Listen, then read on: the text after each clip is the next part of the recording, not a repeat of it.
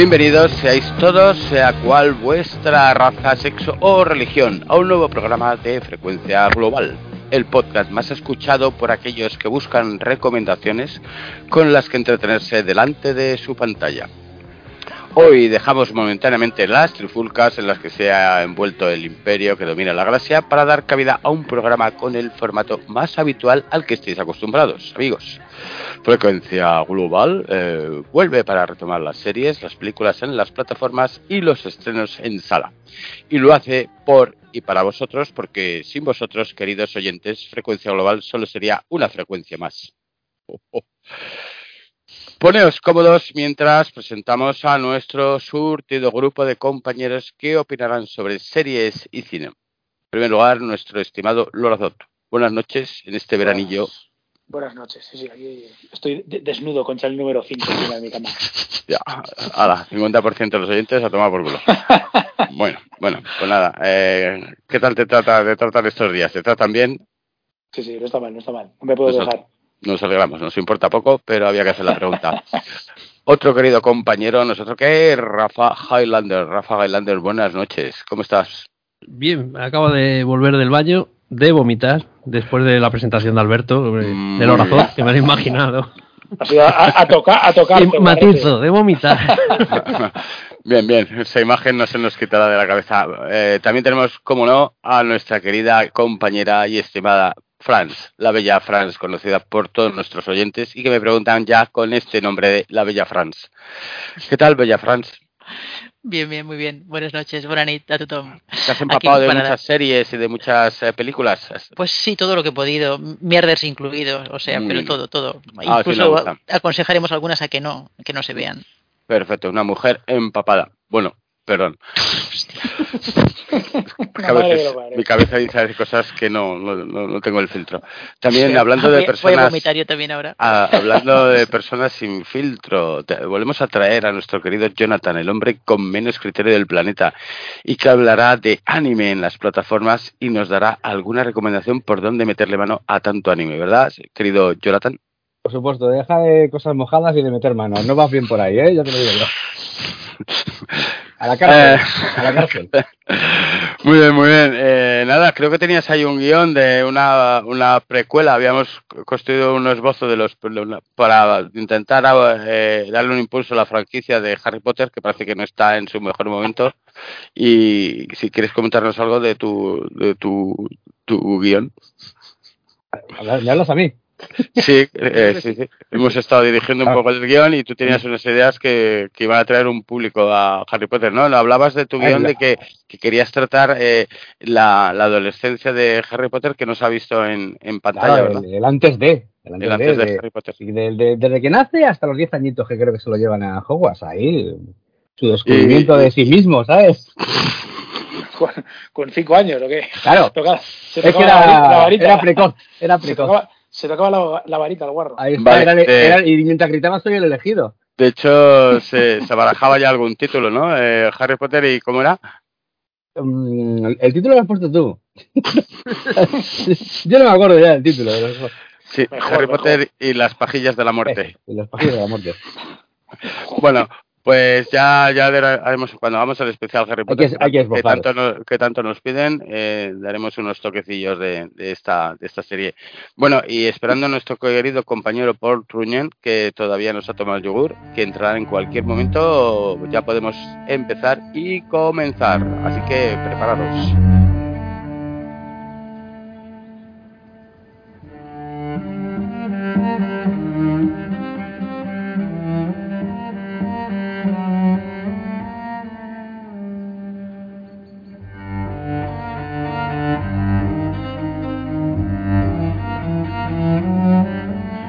Últimamente las series nos están dando una de cal y tres de arena, pero hemos seleccionado algunas que esperamos nos defrauden. Vamos a empezar con, con Mike.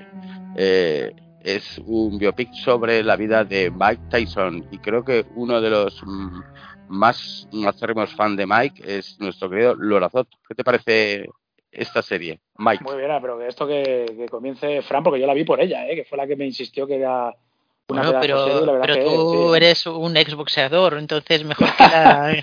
O sea, a, a mí desde luego me ha, me ha gustado mucho, ¿eh? porque eh, creo que está rodada y, y tiene un, un montaje y como está hecho de una manera muy original, porque eh, mira, a, a lo, a lo Hulka, ¿no? Te rompe mucho la, la bueno, a lo Hulka pero con gracia.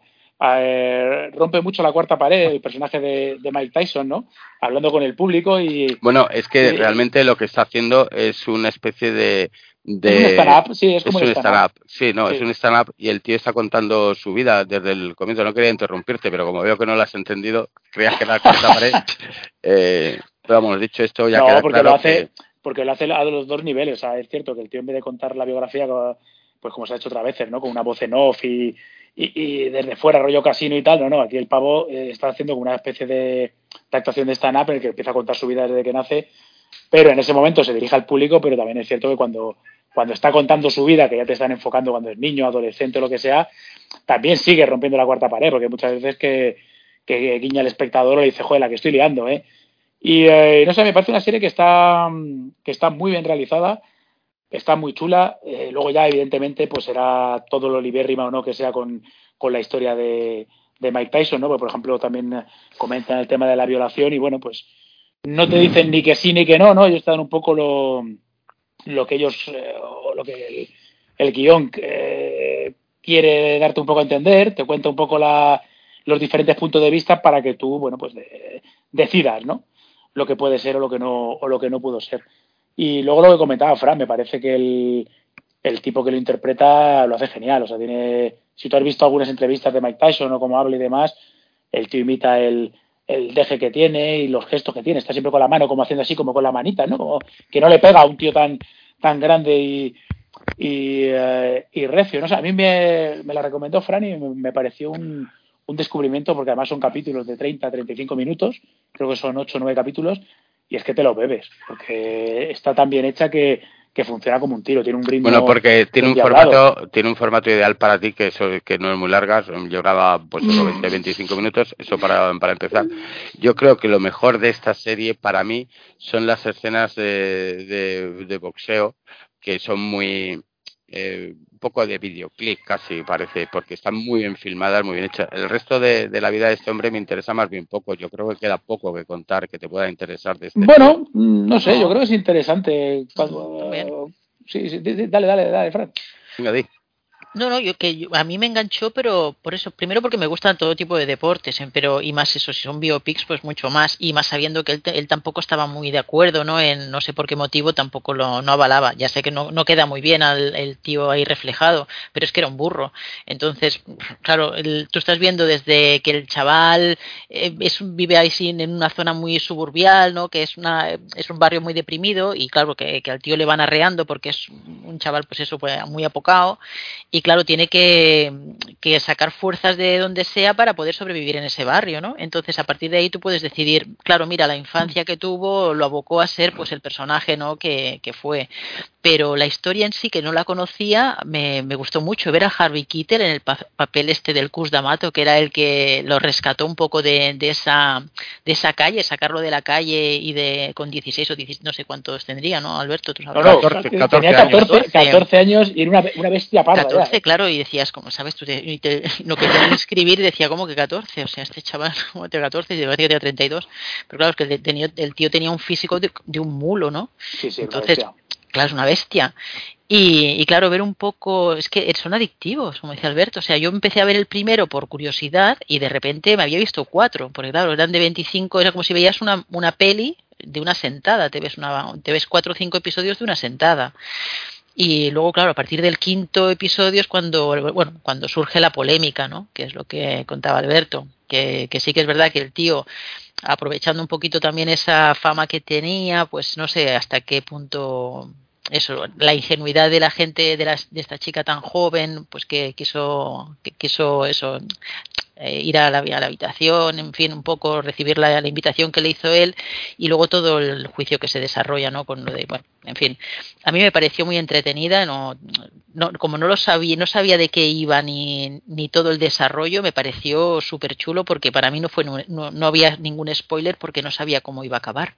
Entonces, bueno, es que no podía dejar de verla. O sea, que sí, yo lo encontré, bueno, la encuentro muy recomendable, pero encuentro muy recomendable que la, que la acabes, que acabes hasta el octavo episodio. No, porque... no me interesa ya saber más de la vida de este hombre. Ya vi, veo hasta donde empatizo un poco con él. Y, ya, pero a, a, mí lo que me choca es que siendo tú, lo que te eche para atrás es que no empatices con el personaje. A ti que te gusta ver series de asesinos, series de hijos de puta y tal.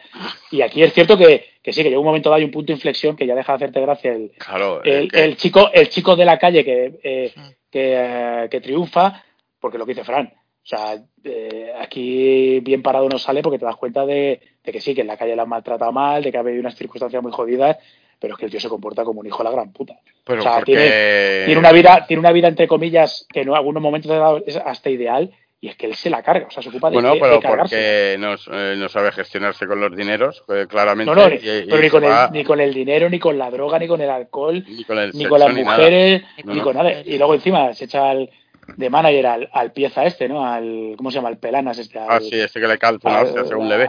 Al Don King, a Don King que, que, que, que era, eh, debía ser un, un, desecho humano, o sea, a todos los niveles, debía ser un, un, un cara duro y un sinvergüenza, y claro, se coge a este tipo que muchas luces no tenía y le sacó hasta los higadillos. O sea, bueno, le sacó hasta los higadillos y además era rollo de, bueno, pues si pues ponte, sí, sí, tú sal de fiesta, no pasa nada, Mike, que te vas a pasar muy bien.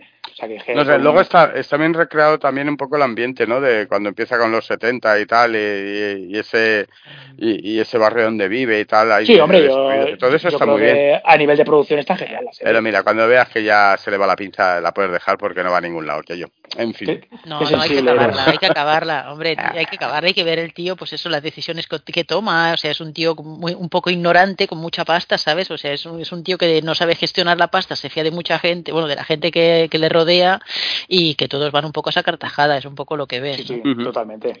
Bueno, pues nada, recordaros que Mike la podéis ver en Disney, eh, pertenece a Hulu, son ocho capítulos de nada, que son 25 minutos, que por eso le gusta tanto a los dos. Hombre. Eh, eh, y bueno, pues ahí la tenéis y para opinar. Vamos a pasar con otra serie que, que, ahora mismo yo creo que es la serie que más le ha gustado de terror a nuestro querido Rafa Gelander. ¿no? Hablo de otra de From, de HBO. ¿Qué nos dices de From que te ha dejado tan impactado? Pues bueno, From la tenemos en HBO, como has dicho. Realmente no es una producción propia de HBO, por eso MD capítulo semanal han colgado de golpe los 10 episodios. Es de Epix y bueno, se ve que HBO la ha comprado la ha puesto. Están metidos los hermanos rusos en la producción, aunque no son los principales productores.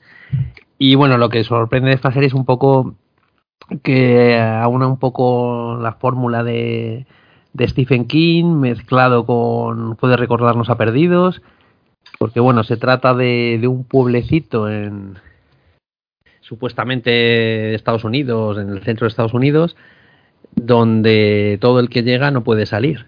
Eh, y además hay unas criaturas bueno no voy a desvelar mucho pero en el primer capítulo se ve que, que, bueno por las noches tiene que esconderse y porque sí, hay son como unas unos, criaturas como unos humanos demonizados verdad sí sí sí. Recuerda incluso le puede recordar a a los vampiros de Salmen Sloth cuando se acercaban a, me, a, las ventanas. me, recordaban un poco a los muertos que salían en Evil Dead verdad ahí poco sí, así. también, también, también, sí. sí. Pero ¿por qué estabas ahí haciendo esa campaña sin parar en, en nuestro grupo tan especial de, de WhatsApp, que era la pues mejor porque serie de terror? Yo, yo creo que, que, está bastante bien, que, que, mantiene la tensión, mantiene el misterio, te van dando pistas, vas, bueno, pistas, vas eh, averiguando más cosas o, o, las reglas de este, de este particular universo a la vez que, crecen los misterios. No llega a ser como perdidos, que por cada cosa que adivinas te salían cuatro o cinco misterios nuevos. Y, está bastante bien, está bien llevada, cada episodio pues te sorprende, notas la tensión que hay y también es interesante ver cómo, cómo intentan llevar una vida de normalidad en ese pueblo, que más o menos establecen gente que vive en el pueblo y, y gente que se une en una especie de comuna hippie y, y, cómo se relacionan entre ellos, cómo intentan llevar una vida normal sabiendo que por la noche tienen que cortar y, y esconderse hasta, hasta la mañana. Eh. ¿ha, ha terminado esta serie de ser emitida? Eh, ha terminado la primera temporada, Pero bueno, eh, no está finalizada. Eh, Yo la dejé en el capítulo cuarto, después de tanto misterio que No sabía que me iban a... nada. No, es, que, es que me parece que estoy viendo lo mismo de siempre. Eh, gente con misterios y vidas anteriores, eh, cosas que ocurren inexplicablemente y que al final te van a dar un, una solución un poco mediocre. Yo creo, no sé si me equivoco, me equivoco o, o dan una solución o no dan pues solución. no que- lo sabemos, es la primera temporada. Ah, claro, Esperemos que no que la Que lo- cierren. Sí, yo espero que los guionistas terminen de escribirla y cuenten algo un poco más fresquito que esto. no sé. Está muy bien. Yo Bueno. estoy en contra de ti. Muy bien, muy bien, muy bien. A ver si me gusta la Le opinión. voy a poner una pega. Sí. Tiene un punto en común con Perdidos, que es el personaje del Harold Perry, ¿no? Este. Sí, este que está fuera de su época, digamos, ¿no? Que es un Sí, poco... sí, parece un sheriff de 1800 y pico. Mm. Y bueno, es, es el, el personaje más patético de Perdidos, que era Michael, que bueno, que le odiamos en Perdidos. Y a- aquí no se le odia, pero pero le ves y dices, joder, este es el Michael, a ver si nos la va a liar otra vez. Es el de, de Wire, ¿no? Es el Bok, este. Oh. Eh, el compañero sí. ¿no? Es el compañero McNulty, No, no, no, no, no. ¿no? No, no, no, es el gordo... Es que, el es que engordado. Eh, o sea, en Perdidos está Ah, delgaditos y ah, aquí ha entonces, engordado. ah, entonces, no, no. entonces es el de, entonces es el de Oz. El negro de. Ese es para- el de parali- El que era paralítico. Pues, pues sí Exactamente. que, pues sí que ha Sí, sí. engordado, ¿eh? Ha engordado, ha engordado. sí. Ha echado, ha echado, ha echado cuerpo. Bueno, pues tenéis eh, esta serie que, como bien dice Rafa, es lo mejor que ha visto en muchos años de terror. Eh, ¿Cuántos capítulos, Rafa, hay que tragarse para descubrir algo medianamente... Con has- el- con con lo que el, tú has prim- sido, con ¿eh, el Raya? primero, con el primero ya disfrutas. Y, la verdad es que me sorprende que la haya dejado en el 4. La pena es que no esté aquí Paul para apoyarme, pero creo que está Franz, que, que también se la ha visto. Y... ¿A ti Y te ha espero que gustado, quede. Franz? A ver, Uy, pues no hables, Franz. A mí, me- la verdad es que los tres primeros sí que pensé, ostras, qué chula, porque sí que me gustaba mucho el, eh, este, este mundillo así de medio fantasía, medio así de ciencia ficción, no saber muy bien lo que pasa con este medio bucle. Pero claro, yo acabé hasta el último episodio pensando que iba a haber un cierre. Y, y claro, me quedé, yo había visto el primero, vi el último y me, se me quedó la misma cara en el primero que en el último. Entonces digo, "Anda, ¿y ahora Claro. qué? Yo vi tener esa cara. Esta Y serie que sí, tiene eh, más de una temporada. Tiene, está interesante porque te, te, te mantiene así, tiene episodios muy chulos con, con giros, con esa con la adolescente insufrible que también la ahogarías y, ¿sabes? Con esos, esos- sí, Sí, es esos- odiarla, sí. eh, pautearlo un poco, pero y con decisiones así, con tiene personajes sólidos también, con mucho poder y esto está chulo, pero claro, a mí me hubiera encantado que en el último episodio hubiera habido un cierre, que luego una segunda con otro fleco, de acuerdo, pero por lo menos ciérramelo, ¿no? Que claro, a mí este, este, bueno, y ahora nos vemos en la segunda temporada, pienso, ostras, ¿por qué me estás obligando a verla? Pero bueno, sí, es interesante, es interesante. Y, y se- y todos los episodios los vas, te los vas a, a- los vas a ver, seguro, porque todos tienen un punto, o sea, para dejarte en el, con ganas de, de ver el siguiente. Pero vamos Pero- a ver, mira, por Ryan, ejemplo... Ryan, no. No, yo por ejemplo, eh, eh, a pesar de que yo vi, por ejemplo, eh, Tierra de Nadie, que es esta de que puso eh, Amazon Prime, que el esquema puede ser que al final sabes de sobra que al final de la primera temporada no te van a resolver absolutamente nada, sino que te van a dar más misterio, me pareció por lo menos dignamente hecha. Es decir, tiene buenas interpreta- interpretaciones, bien dirigida, tiene momentos que te mezcla un poco el Fargo de los Cohen con, con persecuciones de tipo del oeste. Tiene cosas originales, ¿vale? A pesar de ser una serie que dices, esto no me lo van a contar todo en la primera temporada. Esta no tiene, esta es mediocre, es directamente lo mismo. Eh, podían ser muertos vivientes, podían ser. El enigma es continuo, cada personaje tiene un secreto que desvelará en su momento y te importará un huevo, efectivamente. Y, y no le veo ese, ese del rollo de. eh, de creatividad que tiene Outer Range, no sé, no, no, no entiendo Fíjate cómo no. que a mí gustándome más, o sea, gustándome mucho Outer, Outer Range, le veo que peca más Range de dejarte todo sin explicar y, y más abierto que esta. Esta Sí, sí. no te resuelven Sí. el por qué, pero, pero sí que vas, vas viendo lo que pasa y, y establece sus propias reglas. Y es que en mm, no sabes de qué va realmente. Acabas la primera temporada y dices, eh, no sé de qué va esto. Si va de de un agujero negro, si va de viajes en el tiempo, si va de... no, no sé de qué va. Claro, no, no, no, pero a mí me parecía más más interesante lo que me cuentan en el Outer Range que aquí. Aquí es esto, joder, de verdad que no, no encuentro yo sentido que estéis ahí, fanatizados con Fran. Pero bueno, el tiempo me dará razón, seguramente. Creo que nuestro compañero Paul estaba esperando querer entrar. Si queréis abrir la puerta o si no le dejé fuera. Bueno, vamos a pasar, mientras, que, mientras que entra, vamos a pasar con nuestra siguiente serie, ¿vale? Esta es All Man, de All Man, que la podemos ver en Starz, en Disney, siete episodios de 60 minutejos. Y que tenemos aquí, bueno, ¿quién quiere comentar de All Man? ¿Queréis comentarle alguno? Tú. Tenemos a Jeff Bridge haciendo de una especie de, de veterano que se ha pasado que se ha pasado en un momento de su vida antigua, se ha pasado a, a un mando que no debía y está siendo buscado por el gobierno para de caza, captura y muerte y tal.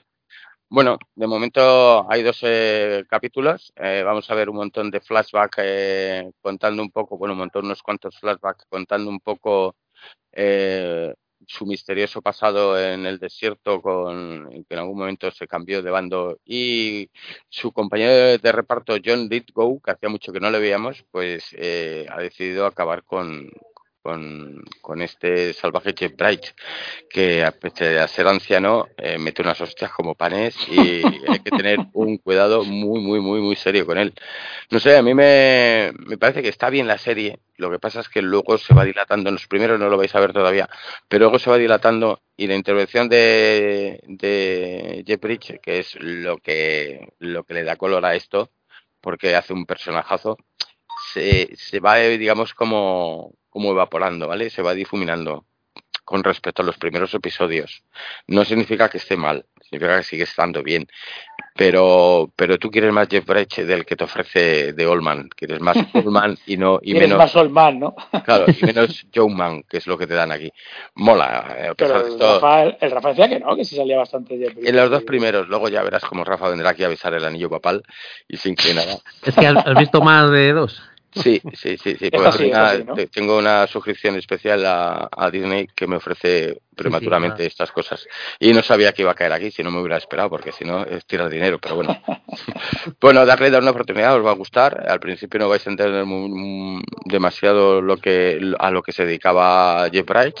Eh, y luego tiene, bueno, en el primer episodio, eso Rafa estará, pero resulta que tiene una pelea entre un señor mayor y, y, sí, sí, claro, que nada tiene que ver como, claro, no tiene que ver nada, nada que ver con aquella que vimos con Robert, De Niro. Sí, que aquello era un señor mayor, el cuerpo de un señor mayor con la edad que tenía.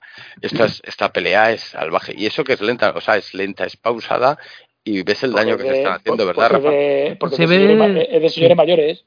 No, no, no, es un señor mayor con, un señor joven. Con un señor joven, sí. Y además es sí se ve, se ve muy creíble, no, no pasa como con la de ahí la de Scorsese de Robert De Niro, ahora no recuerdo el nombre, sí, que el, irlandés. El irlandés.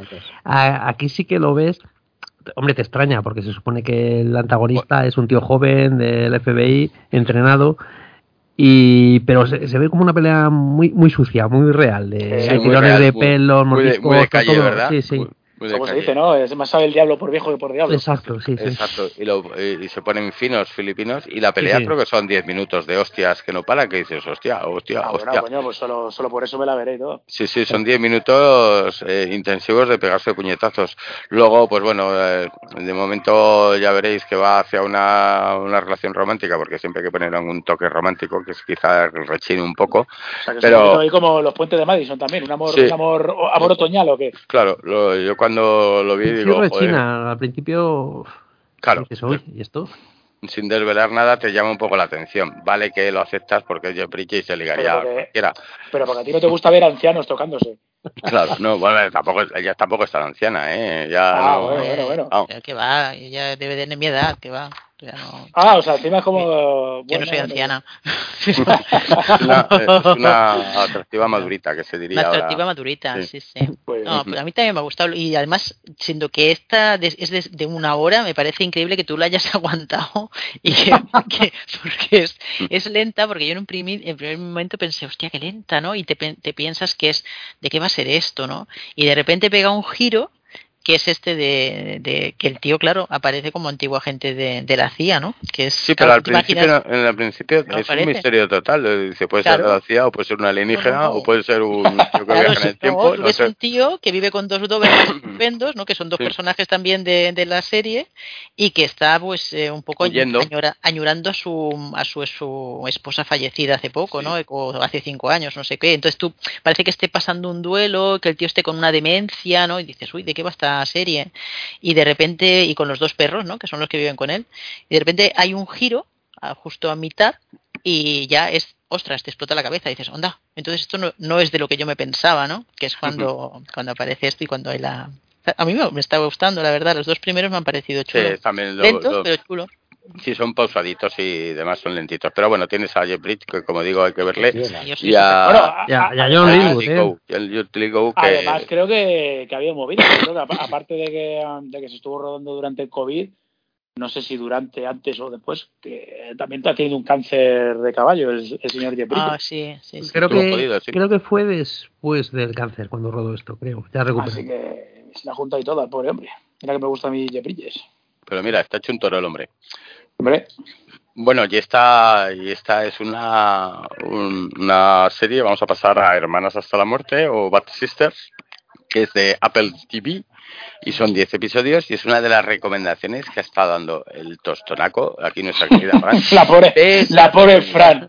Ves La ¿Por qué no, pobre me- Fran. no me hacéis caso nunca, me cacho. Hacerme caso ahí levantando la mano todo el día. "Ah, pero a mí, a mí".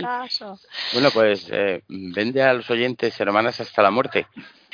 Pues eh, es que es una serie que es que de, verdad que es que lo, había comentado el otro día que es que el título no es nada sugerente, pero es que la serie recuerda si la gente vio eh, como era Big Little Lies o Mujeres es- desesperadas en hace ya unos cuantos años, tiene esos tintes así como un poco de comedia negra, de drama, de thriller y la, la dirección, la creadora es eh, Sharon Horgan que es también la que participa en la en la serie como una de las hermanas, ¿no?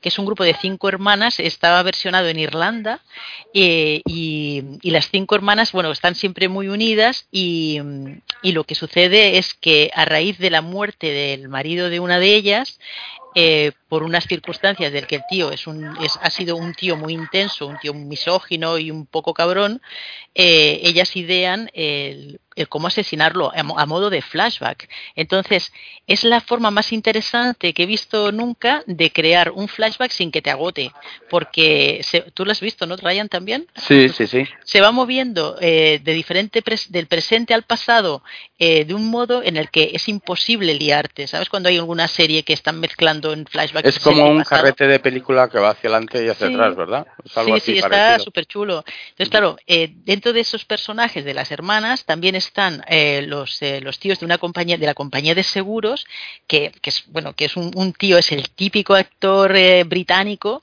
o, o- y un eh, irlandés que, que es mordaz, que es, eh, es un es un tío intensísimo que te cae fatal y que está intentando eh, averiguar si, si realmente ha, muerte de muerte, ha fallecido de muerte natural o hay algo detrás, ¿no? Entonces, Claro, porque les afecta, les afecta la investigación. El seguro este se supone que si lo tuvieran que pagar, la empresa familiar de seguros quebraría. Entonces, por eso está tan tan pertinaz a la hora de encontrar un, Sí. un- algún tipo de atisbo de que esto sea un asesinato o que parezca un asesinato o tal.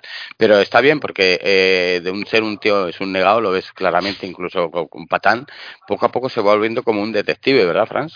Sí, un detective, pero bueno, un de- detective odioso, porque claro, tú sabes, eh, o sea, tú como persona humana normal, tú no matarías a tu cuñado, bueno, alguna vez sí, pero no, normalmente no lo matarías. Pero claro, estás viendo razones de, que, oye, ¿te aliarías con las chicas estas? Oye, seguro que sí, yo también me aliaría en el grupo de vamos a ver cómo nos lo cargamos. Y entonces van haciendo un poco eso, el juego de a ver cómo se lo van cargando y siempre es una, un, una especie de intento fallido, intento fallido. Y, eso está chulo, eso que se mueve a modo, de flashback a mí me gustó. Y cada una tiene su propia vida, tiene cada personaje tiene su arco. Yo lo he encontrado eh, como una serie fresca, interesante, de, de, relleno para verla y para, o sea, que te deja como buen, buen gusto, ¿no? Y con ganas uh -huh. de volver a, a, bueno, de continuarla. Hay ocho, me parece, o, ah, no hay Sí, diez. Hay diez pero ocho y van por el ocho ahora. Sí, hay- sí. van por el ocho en Apple, o sea, y nada. Son Esto 53. imaginaros el, el tío más cretino y más odioso y, y- y lo peor que podéis imaginar como persona, más, eh, más vil y más rastrera, pues eh, ahora imaginaros que está en vuestra familia y es lo que haréis para quitarlo lo de Claro, encima, claro, eh, claro, a nivel a nivel familiar, es decir, se te ocurren ases- unos asesinatos peregrinos y absurdos. Y bueno, que ya lo viendo en la serie, la verdad es que es divertida, está bien, eh, está bien contada, el tío, lo- el cuñado este lo hace fenomenal porque le tienes un odio inmediato y, y es un tío pues un poco que da por culo a todas las cuñadas que tiene alrededor de las cinco hermanas y, se dedica a darles por Cuñadas, saco. cuñadas y alrededor, porque es Sí, que sí, el tío todo abre la posible. boca y es que te funde vivo, aunque seas compañero de trabajo, eh, vecino, da igual, sí, o sea, el pobre tío la vecino pila, que o tiene sea, ahí feliz, bueno, bueno, bueno. es lapidario, se abre la boca y, y, y- y se carga quien sea, ¿sabes? Y es- Solamente con una frase. Sí, y la recomendamos sobre todo porque esta es de las series que puedes ver tanto tú como si quieres verlo con tu pareja o lo que sea, porque no, normalmente muchas veces no afinamos nuestros gustos con los de con el que vivimos, pero esta serie ya te digo yo que la podéis compartir en el sofá. Vuelve. Muy bien. Pues venga, siguiente, siguiente. Bueno, pues ha entrado el señor Paul ya, está, en- está ahí. ¿eh? está calladito. Algo, algo- algo inexplicable, sí. Estoy Joder. escuchando. Ah, muy bien, es que no nos A ha ver, ni... venga, pues darle, darle a, la, a la- a la sensación de este mes, ¿no? A, a, a Monstruo Dahmer. Ay, ay, ay, ay, ay. La Bueno, gente está ahí arrebatada. eh, ese quién está, quién está con Dahmer, quién es el que quiere comenzar con Dahmer. Yo esas cosas no las veo, que soy muy sensible. Hostia, se ha, se ha quejado hasta, hasta las víctimas de, como anécdota. Eh, ¿No lo has visto, Paul, que tú que traes estos cotilleos y estas mierdecillas que siempre te sacas de la manga? Eh, ¿No has visto que las víctimas de, de, de Dahmer, el asesino de Milwaukee era? El carnicero, Sí, sí, carnicero de El, Milwaukee. de el Milwaukee. carnicero, bueno, Madre le pega mía. cualquier cosa, el hijo puta de Milwaukee. Eh, pues las víctimas se han quejado porque se han quejado porque es la reconstrucción es tan exhaustiva y tan Sí. milimétrica, más allá de, de- de lo que hizo el tío, que lo, lo vais a ser testigos. Bueno, hay que decir que esto está en Netflix, por si alguien No, no, pero, lo sabe. pero la queja más que por la reconstrucción, yo no he visto la serie, ¿eh? Eh, No, no, bueno. Pero que, la, reco- pero que más que por la reconstrucción se han quejado porque están hartos de que vuelvan a hacer la enésima película documental, miniserie del tipo este que mató a, pues, evidentemente. Bueno, ca- eh, yo creo Pues, que pues vienen, más, ¿eh? Haya anunciado Netflix Sí, que, sí. que van a estrenar, además creo que este mes, eh, lo de las, no sé cómo llaman, las cintas de Dahmer, pues, Pues, las entrevistas. eso, como hay, como no hay que pagar derechos de autor, ¿verdad? Hombre, aparte, apa- que, que les trae el recuerdo un poco de Es los free. asesinatos que no están tan alejados en el tiempo y que es una putada, claro, para todos ellos. Pero bueno, parece ser bueno, que les Mm. mola, les mola esta figura en Estados Unidos. Es que ha habido. Bueno, es que este es un tío de los 80, ¿eh? Eh, mucha gente reivindica los 80, pero este estaba colocado ahí y era un, un tío que físicamente pues atractivo, llamativo. Lo hace el tío que, eh, el actor que el interpreta... actor fetiche, a el actor fetiche, sí, el actor fetiche Ryan Murphy. Sí, sí, sí. sí. Que además está, eh, está aquí de productor Ryan Murphy, que, vamos, yo no la he visto la serie, pero si está metido Ryan Murphy este tío, desde luego a nivel de diseño y producción tiene que ser la hostia. Es Jeremy... eh, Evan Peters. Evan Peters. Evan Peters, eso es, Evan Peters, sí. Lo hace muy bien y vamos a ver los asesinatos eh, tal cual, ¿eh? pero vamos, eh, punto por punto. Si a alguno le cogió y le sacó las, uñas, vamos a ver las uñas quitadas. Sí, Sí, Sí, ese además, día- es que hacía sí. barbaridades. Yo Pero- aprovecho para recomendar que hicimos en Asia Viva un especial de asesinos en serie y estaba en el, en el y, top. Y abrimos, o sea, hablamos de, de Dahmer con un cómic muy bueno de mi amigo Dahmer, que el, el Der Factor, sí, el que, Sí. el que luego hizo el de este que le gustó también a Ryan de, um, de la Guardia Nacional enfrentándose a los negros, ¿no? Sí, sí, sí. Sí, eso, eso mola, mola. Eh, y creo que mi amigo Damer está... Está en Prime. en Sí, sí, Prime, sí. sí. O sea que se pueden. Si queréis hacer doblete, pues ahí, ahí tenéis... eh, Ya, eh, aprovechando que hay libreros por aquí, yo os aconsejo que os compréis el, el Bueno. cómic, que, que la verdad es que está, está muy bien. El, el cómic es una pasada, ¿eh? es una pasada. Es un- lo que hace lo que hace ese tío es maravilloso. Como Sí, sí, además es que es muy curioso porque es el, el historietista este, el Der Backer, pues, pues da la casualidad de que fue al instituto con él. Claro, Y entonces, sí, sí, sí, que supongo el que- cómic, no el asesino. Sí, sí, supongo que, que cuando vio que su compañero de instituto, el, el monstruo en que se había convertido, pues dijo, bueno, pues voy a, voy a contar mis vivencias en el instituto y, y está muy, muy bien. Sí, Yo os lo re- recomiendo. Sí, recomendaros ese y llevaros el Kent State, que me parece una Ay, pasada, una pasada de, de lo que ocurrió en la Universidad de Ohio, lo cuenta a la perfección. Es un poco cómic documental casi. Y, y está contado unos personajes, como los, como los retraté, cómo acabó aquello como el Rosario de Aurora, eh, por haber tanto supuesto comunista y al final ser unos tíos que simplemente protestaban por el reclutamiento del presidente Nixon que había hecho la, y la invasión de Camboya y terminó aquello como el Rosario de la Aurora.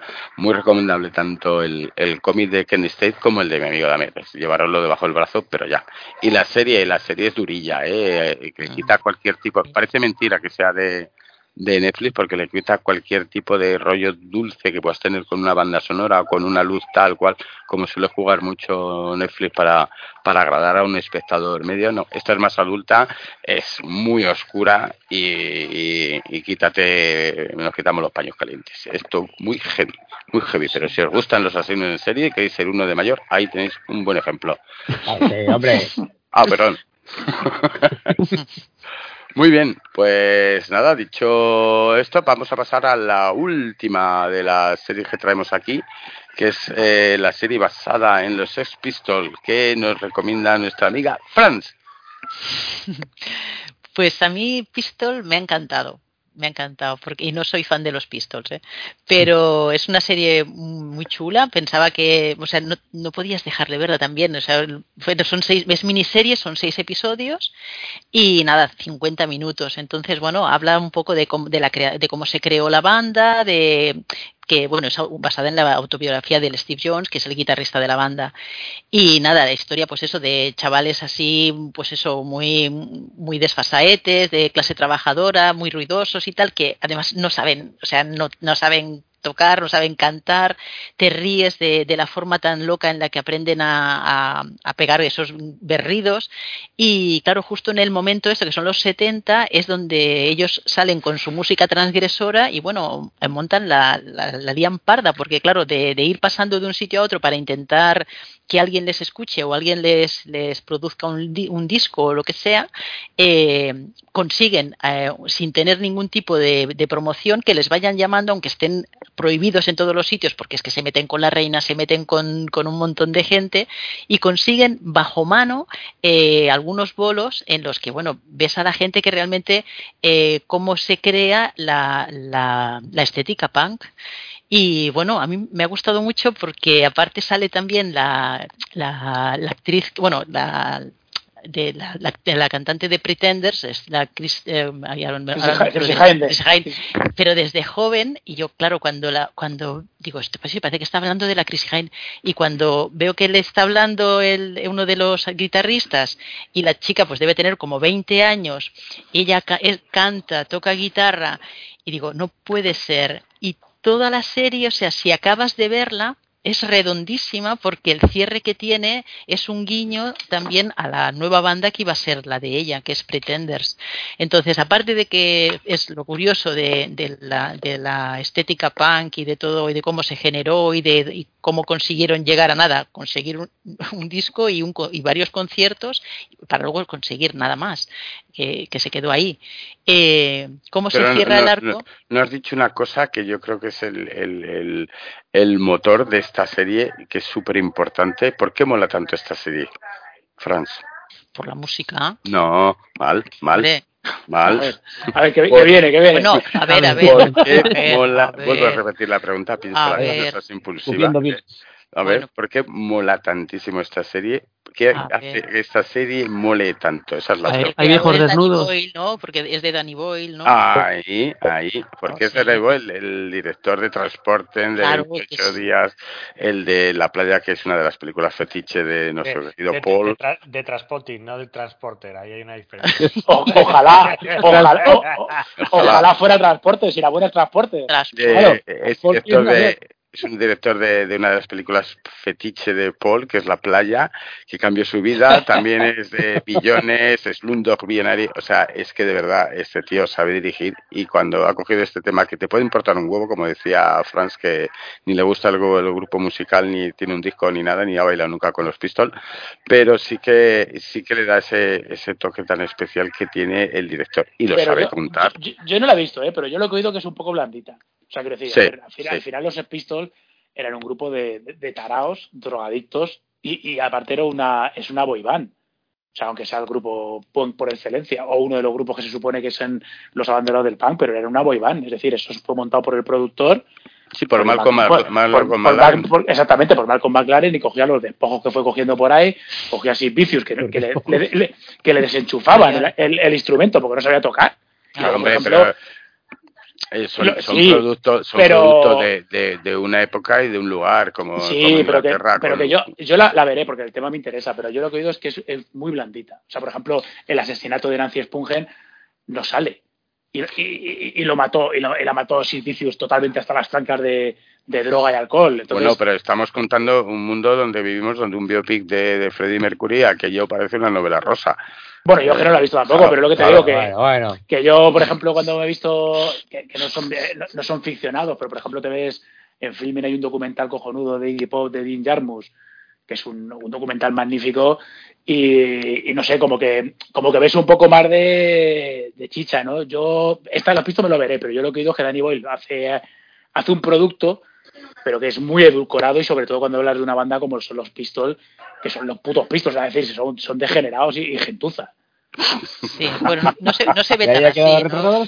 No se ve tan así. Quizá la de la esta que me recomend- el documental que me recomendaste tú, la de We Are the Twisted Sister, este, Bueno, claro, este- es otro rollo. esto es otro rollo, ¿eh? y quizá es, un- son más mordaces, Claro. pero sí, aquí a lo mejor es otro otro. Hombre, Hombre. yo y, y recomiendo también, hay otro documental que son varios capítulos, creo que lo vi en Movistar, que es como de la historia del, del punk, y eso es, por ejemplo, es cojonudo, porque tú ves ahí cómo, cómo van los Ramones y van eh, a hacer su primer concierto en, en Inglaterra, entonces, claro, se presentan a los Pistols y demás, y toda la peña de, de Black Flag eh, con Henry Rollins y, y lo que es la escena de Estados Unidos, de la costa este y la costa oeste, y, y yo creo que si te mola el tema, yo tiraría más por ahí. O sea, yo creo que esto es un poco por lo que dice Ryan. Igual que hicieron la vida de Freddie Mercury o la de Elton John. Claro, Y de, de aquella manera, pues yo creo que esto es lo mismo, pero en vez de en película, en serie. O sea, es hombre, una cosa. es que esto, lo mejor y lo peor que tiene esta serie, lo mejor es Daniel Boyle, lo peor es Daniel Boyle. Daniel Boyle eh, Claro. eh, coge el formato de la vida de estos tíos y lo adapta para su forma de narrar. Es decir, ni te va a contar, no te va a contar sus mierdas porque ni le interesa ni se la pela. Exactamente, Es un- claro, es que no- un mero instrumento, pero lo hace tan bien, lo hace tan bien que incluso a la gente que no nos interesa absolutamente nada, pues Claro. se atrapa. Si eres un experto, pues te vas a ver un poco diciendo, hostia, que este tío no hizo esto, tal o cual, bueno, eran así. Pero bueno, como serie de seis capítulos contada para entretener al público y sabiendo lo bien que cuenta este tío, es perfecta. Otra cosa es que tú te metas en el, en el meollo. Pues hombre, nos pasa con las películas, nos ha pasado con, con la peli de, de Freddie Mercury y con la del otro, como era el... Sí, la de el- John, la de, la de el- la de el Rocket John. este, ¿no? Claro, son, Sí, son- Rockerman, ¿no? Son- son películas que adornan más la vida de lo que realmente lo ponen más flores de las que tenían esta gente. Pero bueno, son películas que han triunfado y que han tenido su, su éxito. Muy bien, pues venga, venga. Sí. Bueno, muy bien, muy bien, pues ya lo hemos dicho todos de los Sex Pistols. Y ahora vamos a, a entrar con nuestro querido amigo Jonathan, el hombre sin criterio, que nos trae su nueva, nueva sección. Anímate con Jonathan.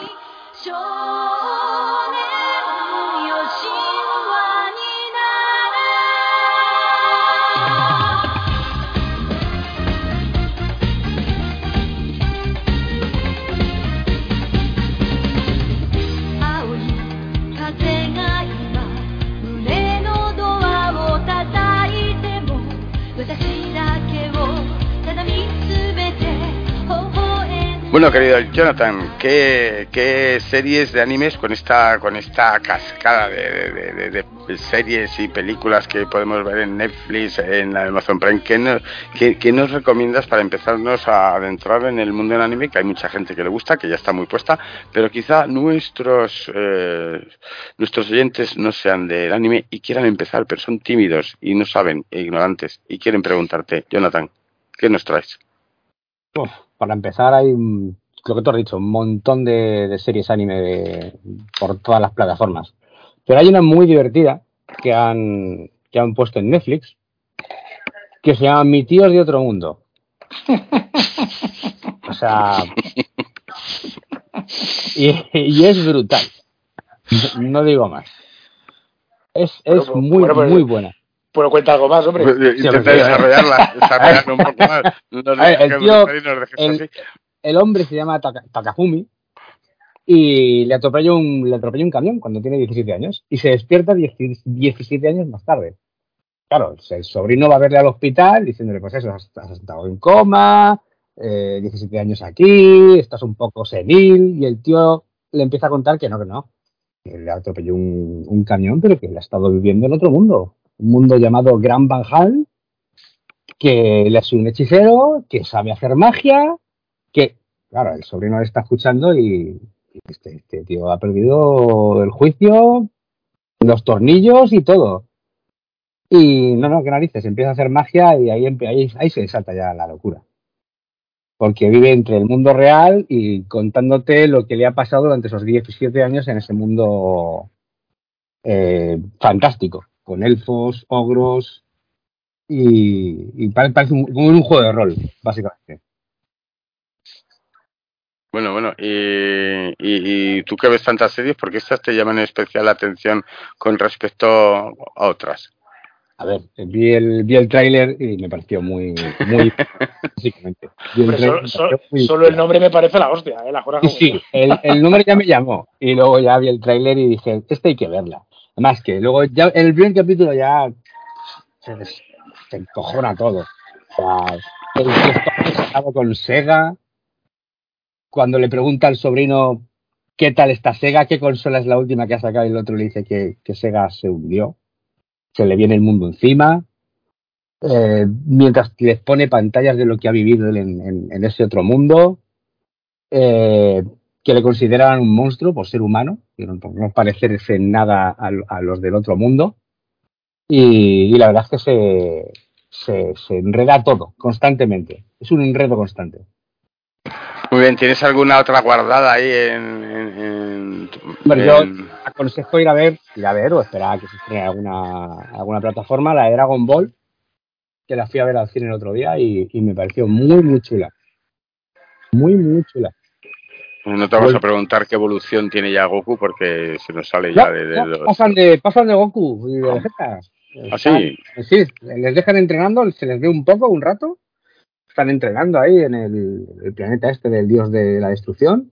Y todo se centra en, en Son Gohan, en la niña y en la Red Ribbon que vuelve otra vez a, a- a la carga. Qué, qué perdido estoy ya, ¿eh? Sí. O sea, me quedé hace tanto, tanto, tanto tiempo.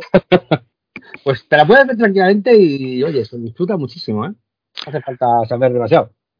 Bueno, pues eh, Jonathan nos recomienda Mi tío es de otro mundo en Netflix. ¿Cuántos, Venga, cuántos, cuántos- verdad. buenísimo. cuántos capítulos? ¿Cuántos capítulos tiene esta...? De momento hay siete estrenados, van a ser diez. De Muy 23 minutos lo- los capítulos, o sea que se ven, se ven rapidito y te lo, te lo pasas muy bien, ¿eh? Vale, ¿alguna otra cosa que te interese recomendar a nuestros oyentes? No, estaríamos todo el día aquí, recomendando. Bueno, muy bien, muy dicho, bien. Me gusta todo. No, no hay más que añadir. Muy bien, pues esta ha sido la fabulosa sección de Jonathan. Anímate con Jonathan. y bueno, y ahora vamos a pasar a, la- a las películas que tenemos en la plataformas.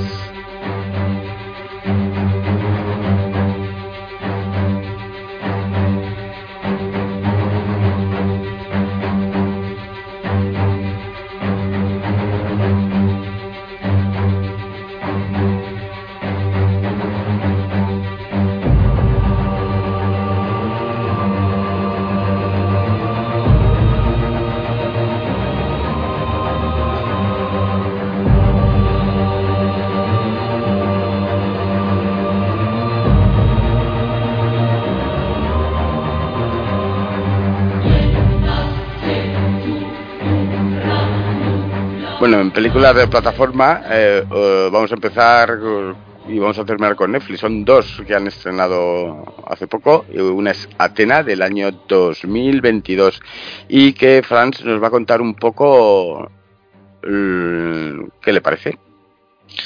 Bueno, pues Atena me la recomendabas tú. Está, eh, hablando de, Es una peli francesa y, habla desde el Romén Gabras, del hijo del Costa Gabras.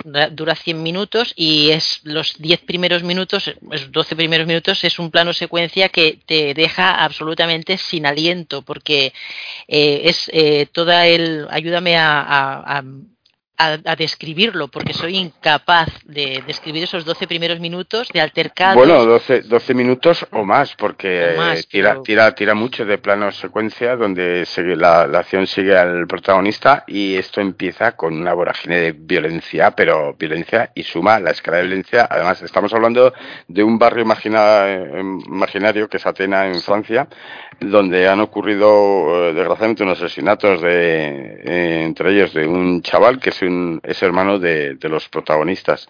Bueno, pues nada más comenzar, eh, la primera escena es en una comisaría donde están pidiendo un poco de tranquilidad ahí y la tranquilidad viene acompañada pues por unos cócteles molotov que empiezan a prender fuego a la comisaría y es saqueada de armas y cascos, eh, porras, lo que pueden, se los llevan de allí y se refugian en Atena, que Atena, el, barrio ha sido fortificado como si fuera una ciudad antigua, ¿verdad? Da esa imagen.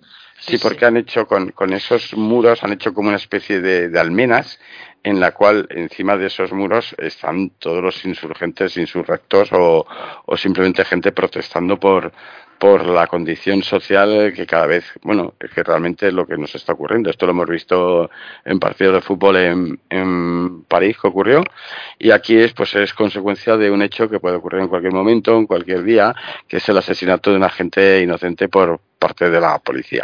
Si nos metemos en la ciudad, vamos a conocer a los personajes eh, principales de, de esta película eh, un, policía, un militar, un, tipo que es el que mueve aquellas masas de gente para, para protestar y poco a poco la cámara nos va trasladando de momentos de uno a otro, otro sin que nos demos cuenta, que yo creo que es la magia que tiene, ¿verdad? Totalmente, ¿no? Además, es, claro, el conflicto de tres hermanos en los que están enfrentados, porque claro, uno de ellos es la parte más moderada que quiere que, que, el, que, el, que el, pequeño, que es más activista y que es el que un poco el, el que inicia todo el altercado de contra el ejército y contra... Se puede decir, Franz, que es el hilo conductor, ¿eh? Es el hilo conductor, sí, sí. El militar.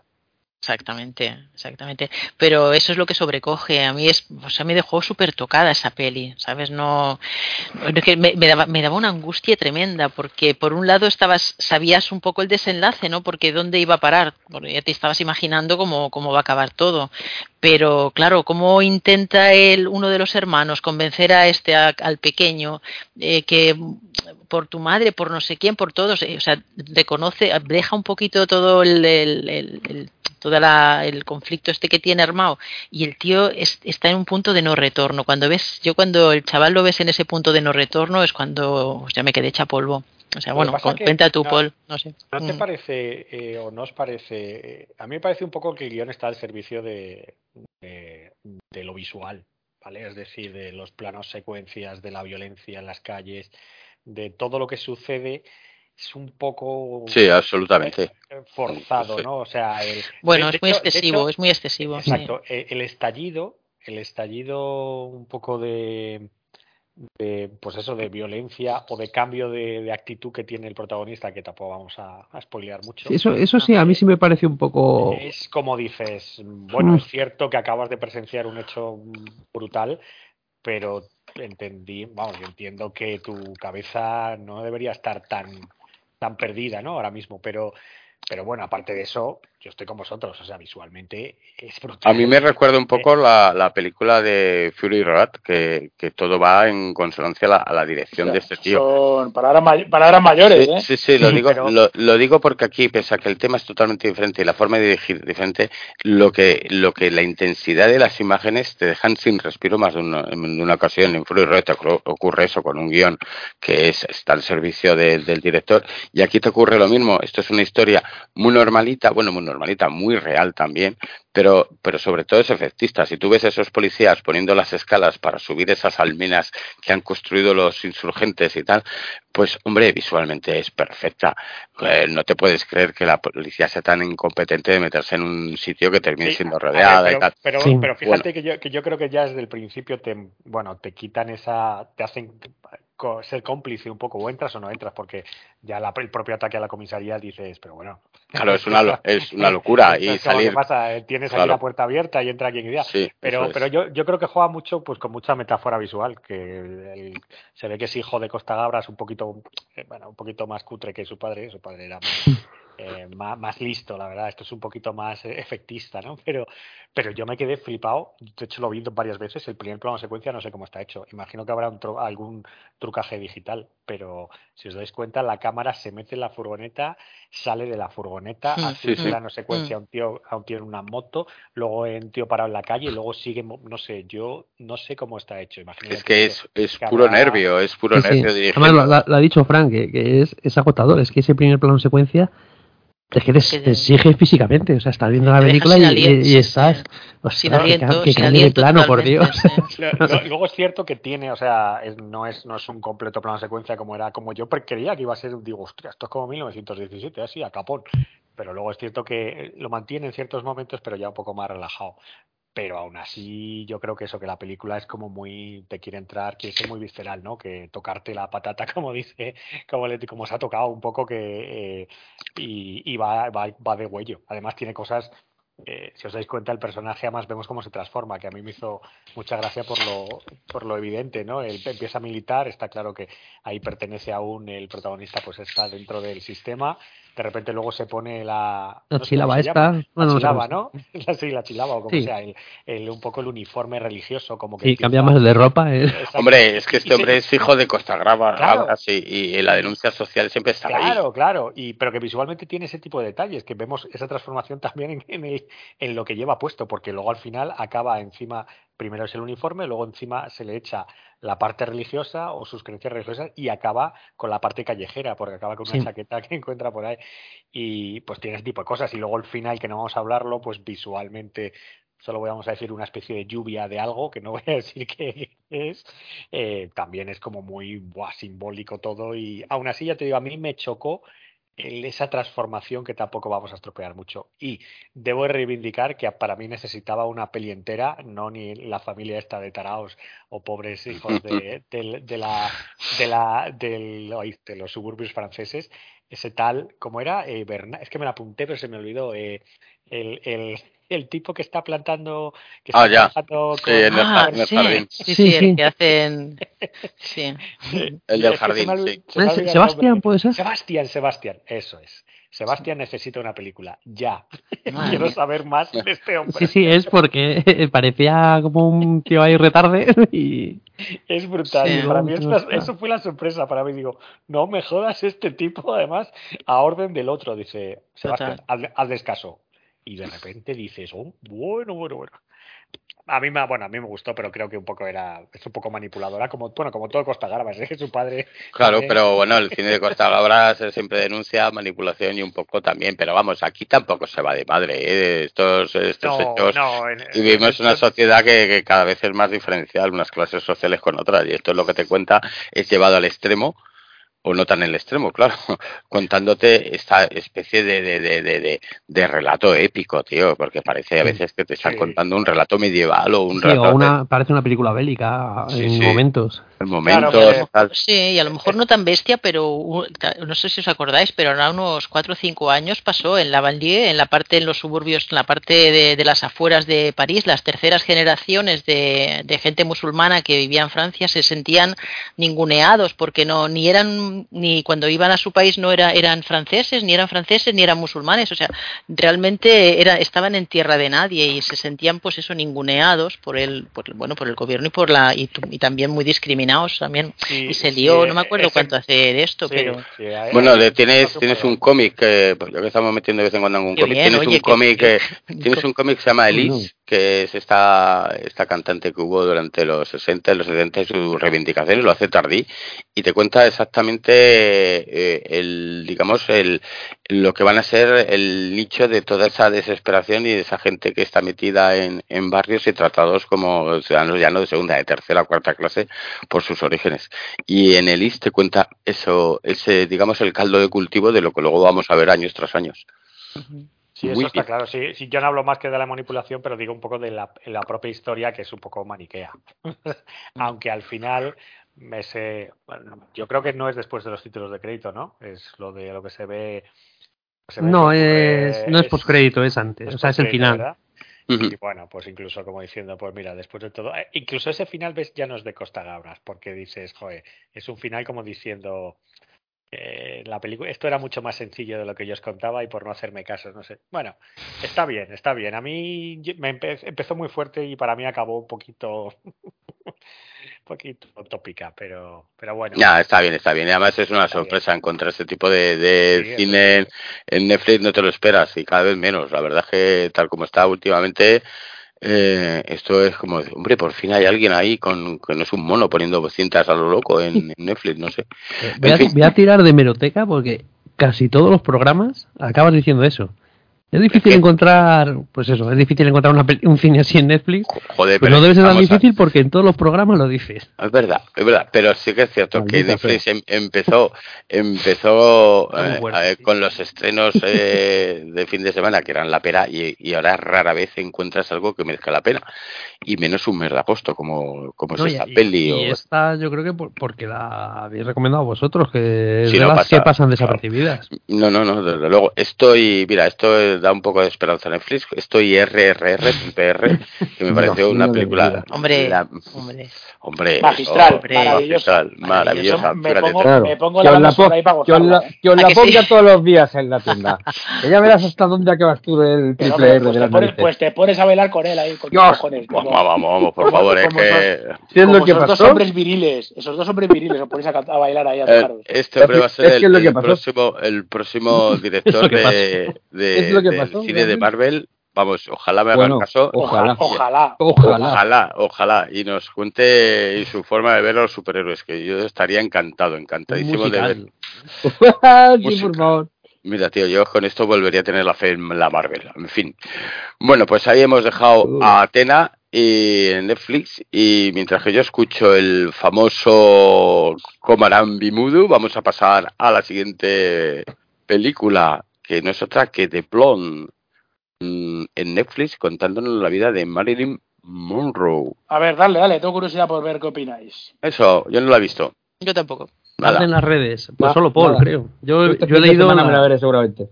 Ah, pero no la habéis visto ninguno. No. No. No. Por eso, por eso te estamos esperando. Madre mía, pero si aquí la gracia es compartir inquietudes. Tú habla y luego te compartimos. Ay, madre. Eh, Mira, Da eh, tu, da tu opinión. La semana que viene. como- Jonathan no vio Andor y estuvo opinando. O sea que podemos opinar. Hablar de- Podemos hablar de la vida de Marilyn Monroe, que la conocemos todos a dedillo. Eso Bueno, pues a ver, em, ¿cómo, cómo, ¿cómo atajamos esto? Porque es que tiene mucho, esto da para un agrio debate Mm. eh, radiofónico. Em, Pero, pero ¿a ti te ha gustado o no? Bueno, es una pregunta retórica porque ya he visto tu puntuación en, en Twitter. ah, que- bueno, claro, es retórico. Pues te digo eso, eh, le doy un 5 por Ana de Armas, o un 4, ¿qué le di? ¿La, la suspendí al final? No Un me 5, no le puse un 5. Ya está, ya hemos acabado. Eh, Por Ana de Armas, dale más. Eh, pero, buf, es que creo que se pierde. Es que no entiendo nada. no entiendo nada. Bueno, A pero eso a lo, a lo mejor es problema tuyo, eh, Paul. sí, Sabemos Es que. probablemente, es probable. Yo, es que lo que no sé es qué ha querido hacer el director. No, no he leído la novela, no, no sé. Eh, también nos tenemos que quitar. Ha habido mucha polémica con todo. Es que está lleno de polémicas. Yo creo que esta historia.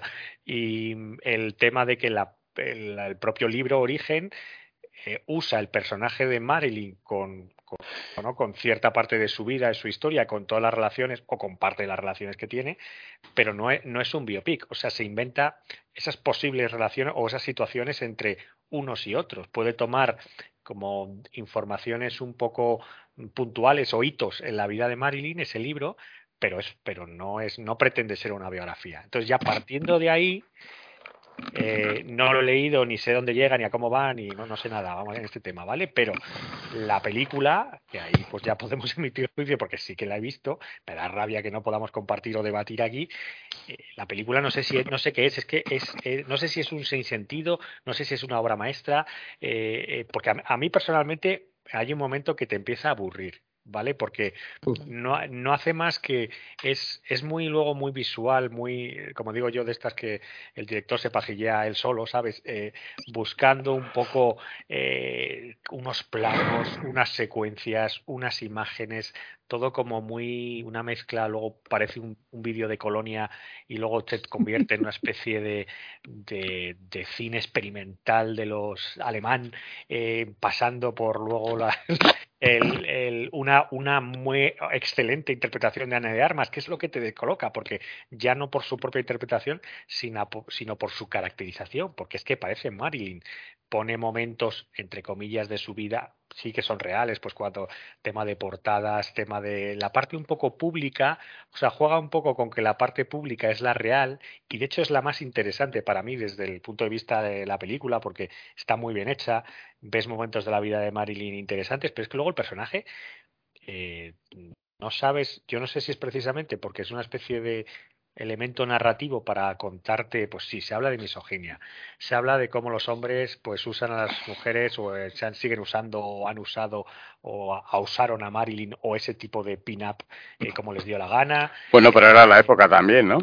Sí, sí, sí, pero eh, pero en el fondo yo creo que es un mensaje demasiado crea un mensaje abstracto al final la película te lo da pero pero no te aburre porque Luego mete unos, unos planos de, eh, bueno, cenitales de, bebés. Ah, está la famosa felación, eso imagino que lo habréis leído porque ha creado mm. polémica, pero es que no tiene ni, ni te llama la atención, no, genera ni, ni cierto, vamos, ni escándalo, porque mete una voz en off eh, como, bueno, pues que con sentido, ¿eh? O sea, dentro de, para mí son como pequeñas historias aisladas que a lo mejor ves, eh, ves cinco minutos, diez de la película, un tramo de Marilyn o de la supuesta Marilyn hablando del bien y del mal de ciertos momentos de la vida, de la manipulación, de lo inocente que era, de cómo la manipularon, de cómo la dejaron de manipular, de, de, la, de la misoginia de la sociedad, de cómo tenías que agachar la cabeza, de que las mujeres no son. Es que está todo ahí, pero está patiburrillo que dices, wow, no sabes por dónde cogerlo. Por eso es una pena, porque me gustaría que, que dierais vuestra opinión ahí. Eh, es que yo solamente pude con los 20 primeros minutos, entonces eh, pensé, no es el día. ¿sabe? Yo es que cuando empecé a ver justo las imágenes. yo contaba contigo, Franz, porque dijiste, sí, lo sé, me la veo hoy. lo sé, lo sé, pero es que no pude. Estos gañanes no han visto nada. Hombre, son, son ¿cuántos? 122 minutos. Dos, veo dos horas 47. Hostia, eso es, es, es, media vida. No, es, para, eso es, consecuencia, consecuencia de lo que estamos hablando, que es que encima es eterna. Yo reconozco que me, me aburría tanto que me puse a coger el móvil, la historia seguía. Es que era es lo mismo, pero no es lo mismo, porque al final el mensaje te vuelve a repetir como 20 veces pues esa está todo, sodomía, misoginia. Pero ¿por qué, pero, pero ¿por qué la critican tanto? Quiero decir, una cosa es que tú muestres la misoginia de esa época, pero la película no tiene por qué ser misógina. Yo a mí lo que me llama la atención es que, que después por internet ves críticas de, oh, peliculón, tal, no sé qué, o ves, oh, es que es una vergüenza porque cómo trata a las mujeres, es decir, pero no sé, o sea, es un poco como... Yo tampoco, o sea, realmente la polémica no sé si se ha generado porque el tema... Porque pensaban mucha gente que era un biopic y que no fue así.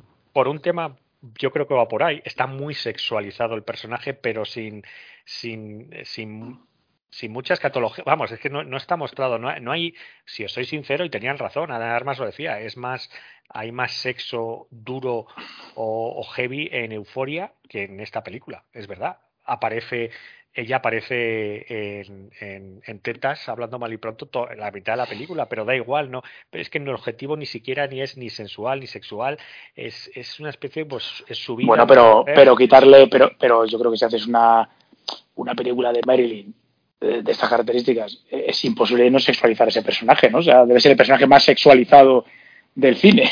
Pero, pero es que no hay, pero como la historia creo desde mi punto de vista que no tiene, no está bien hilvanada. Si es que son dos horas y media de, de, momentos para mí, o de, o de, o de imágenes, o de sensaciones. Si no te digo que en ciertos que, que lo consiga, pero lo consigue de forma aislada. Pues yo, pues a lo mejor lo que dice Franz, vio el principio, el siento del principio puede ser lo más tiene un, tiene un desarrollo un poco más normal, o sea, más cinematográfico, más estándar, ¿no? Porque te cuenta un poco, supuestamente, te habla de la infancia de Marilyn, la relación con su madre, está ahí de fondo por la relación madres-hijas, el aborto, el no aborto. Se ha, se ha mezclado luego muchos temas, porque el tema de que si es antiabortista, que si no lo es, que si, por qué la ha dirigido un hombre, que no me extraña que el hombre haya dirigido así, que una mujer no tiene ese punto de vista.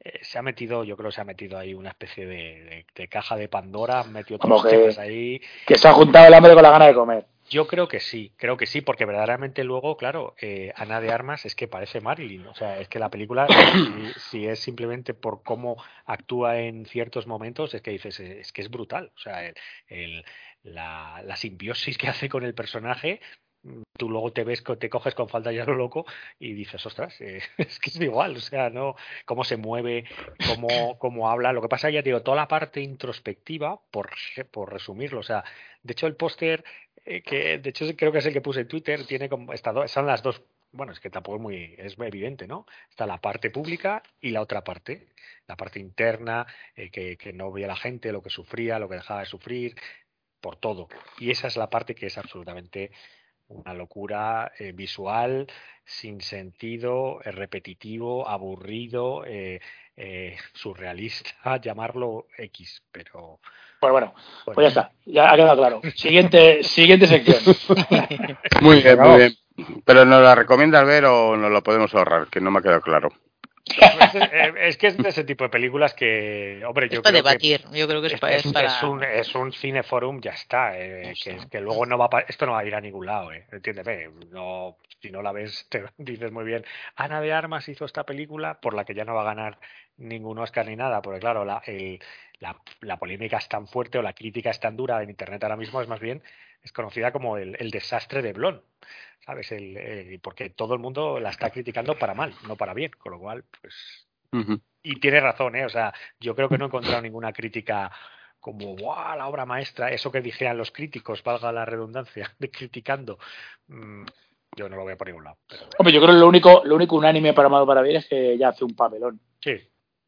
O sea, que Ana de Armas está increíble, lo que dice todo el mundo, vamos. Bueno, pero Ana de, Ana de Armas no es mala actriz, sabemos que... No, hombre, es lo mejor de la última de Bond. Sí, sí, la verdad es que lo más salvable. De hecho, veis le hace un spin-off a, a, esa, a esa espía. Sí, en el fondo, bueno, no es que sea mala actriz, tampoco la hemos visto actuar, salvo en esta película. el resto, pues hace papeles un poco, si vemos su filmografía, es... Bueno, pero hay, hay, hay, actrices, hay actrices que hacen el mismo papel y lo hacen bastante peor. No, pero va, va metiendo cabeza. Empeñadas no, no, no, por la espalda no está, no sí, está tan mal. Si, si, no me quejo, sí, me, de hecho yo creo que mm, resulta que es una gran actriz. Se ve en esta película, sí. o sea, tenerlo claro. Lo que pasa que, bueno, que tampoco es que o se promueva, se prodiga mucho con papeles. Ya, lo, ya los llegará, ya le llegarán. Por ahora simplemente pues está cobrando el cheque y, y haciéndose un hueco en Hollywood que me parece de lujo. Muy bien, pues nada, vamos a pasar a nuestra última sección, que es las películas en los cines o salas cinematográficas, como algunos prefieren llamarlas.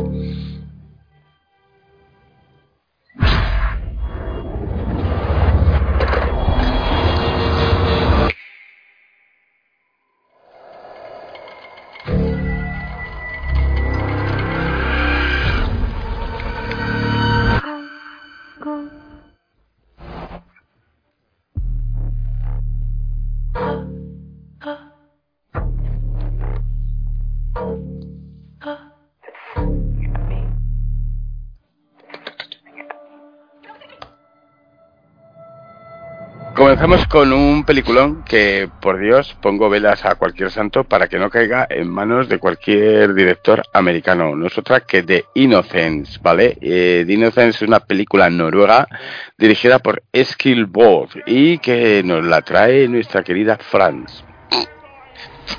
Claro, como es Noruega. Eh, claro, no, eh, no, ¿Lleva nórdico? Ya está. Pues es una peli que, que se estrenó en Sitges en el 2021, el año pasado, a mí se me escapó, y la han estrenado en salas este 30 de septiembre.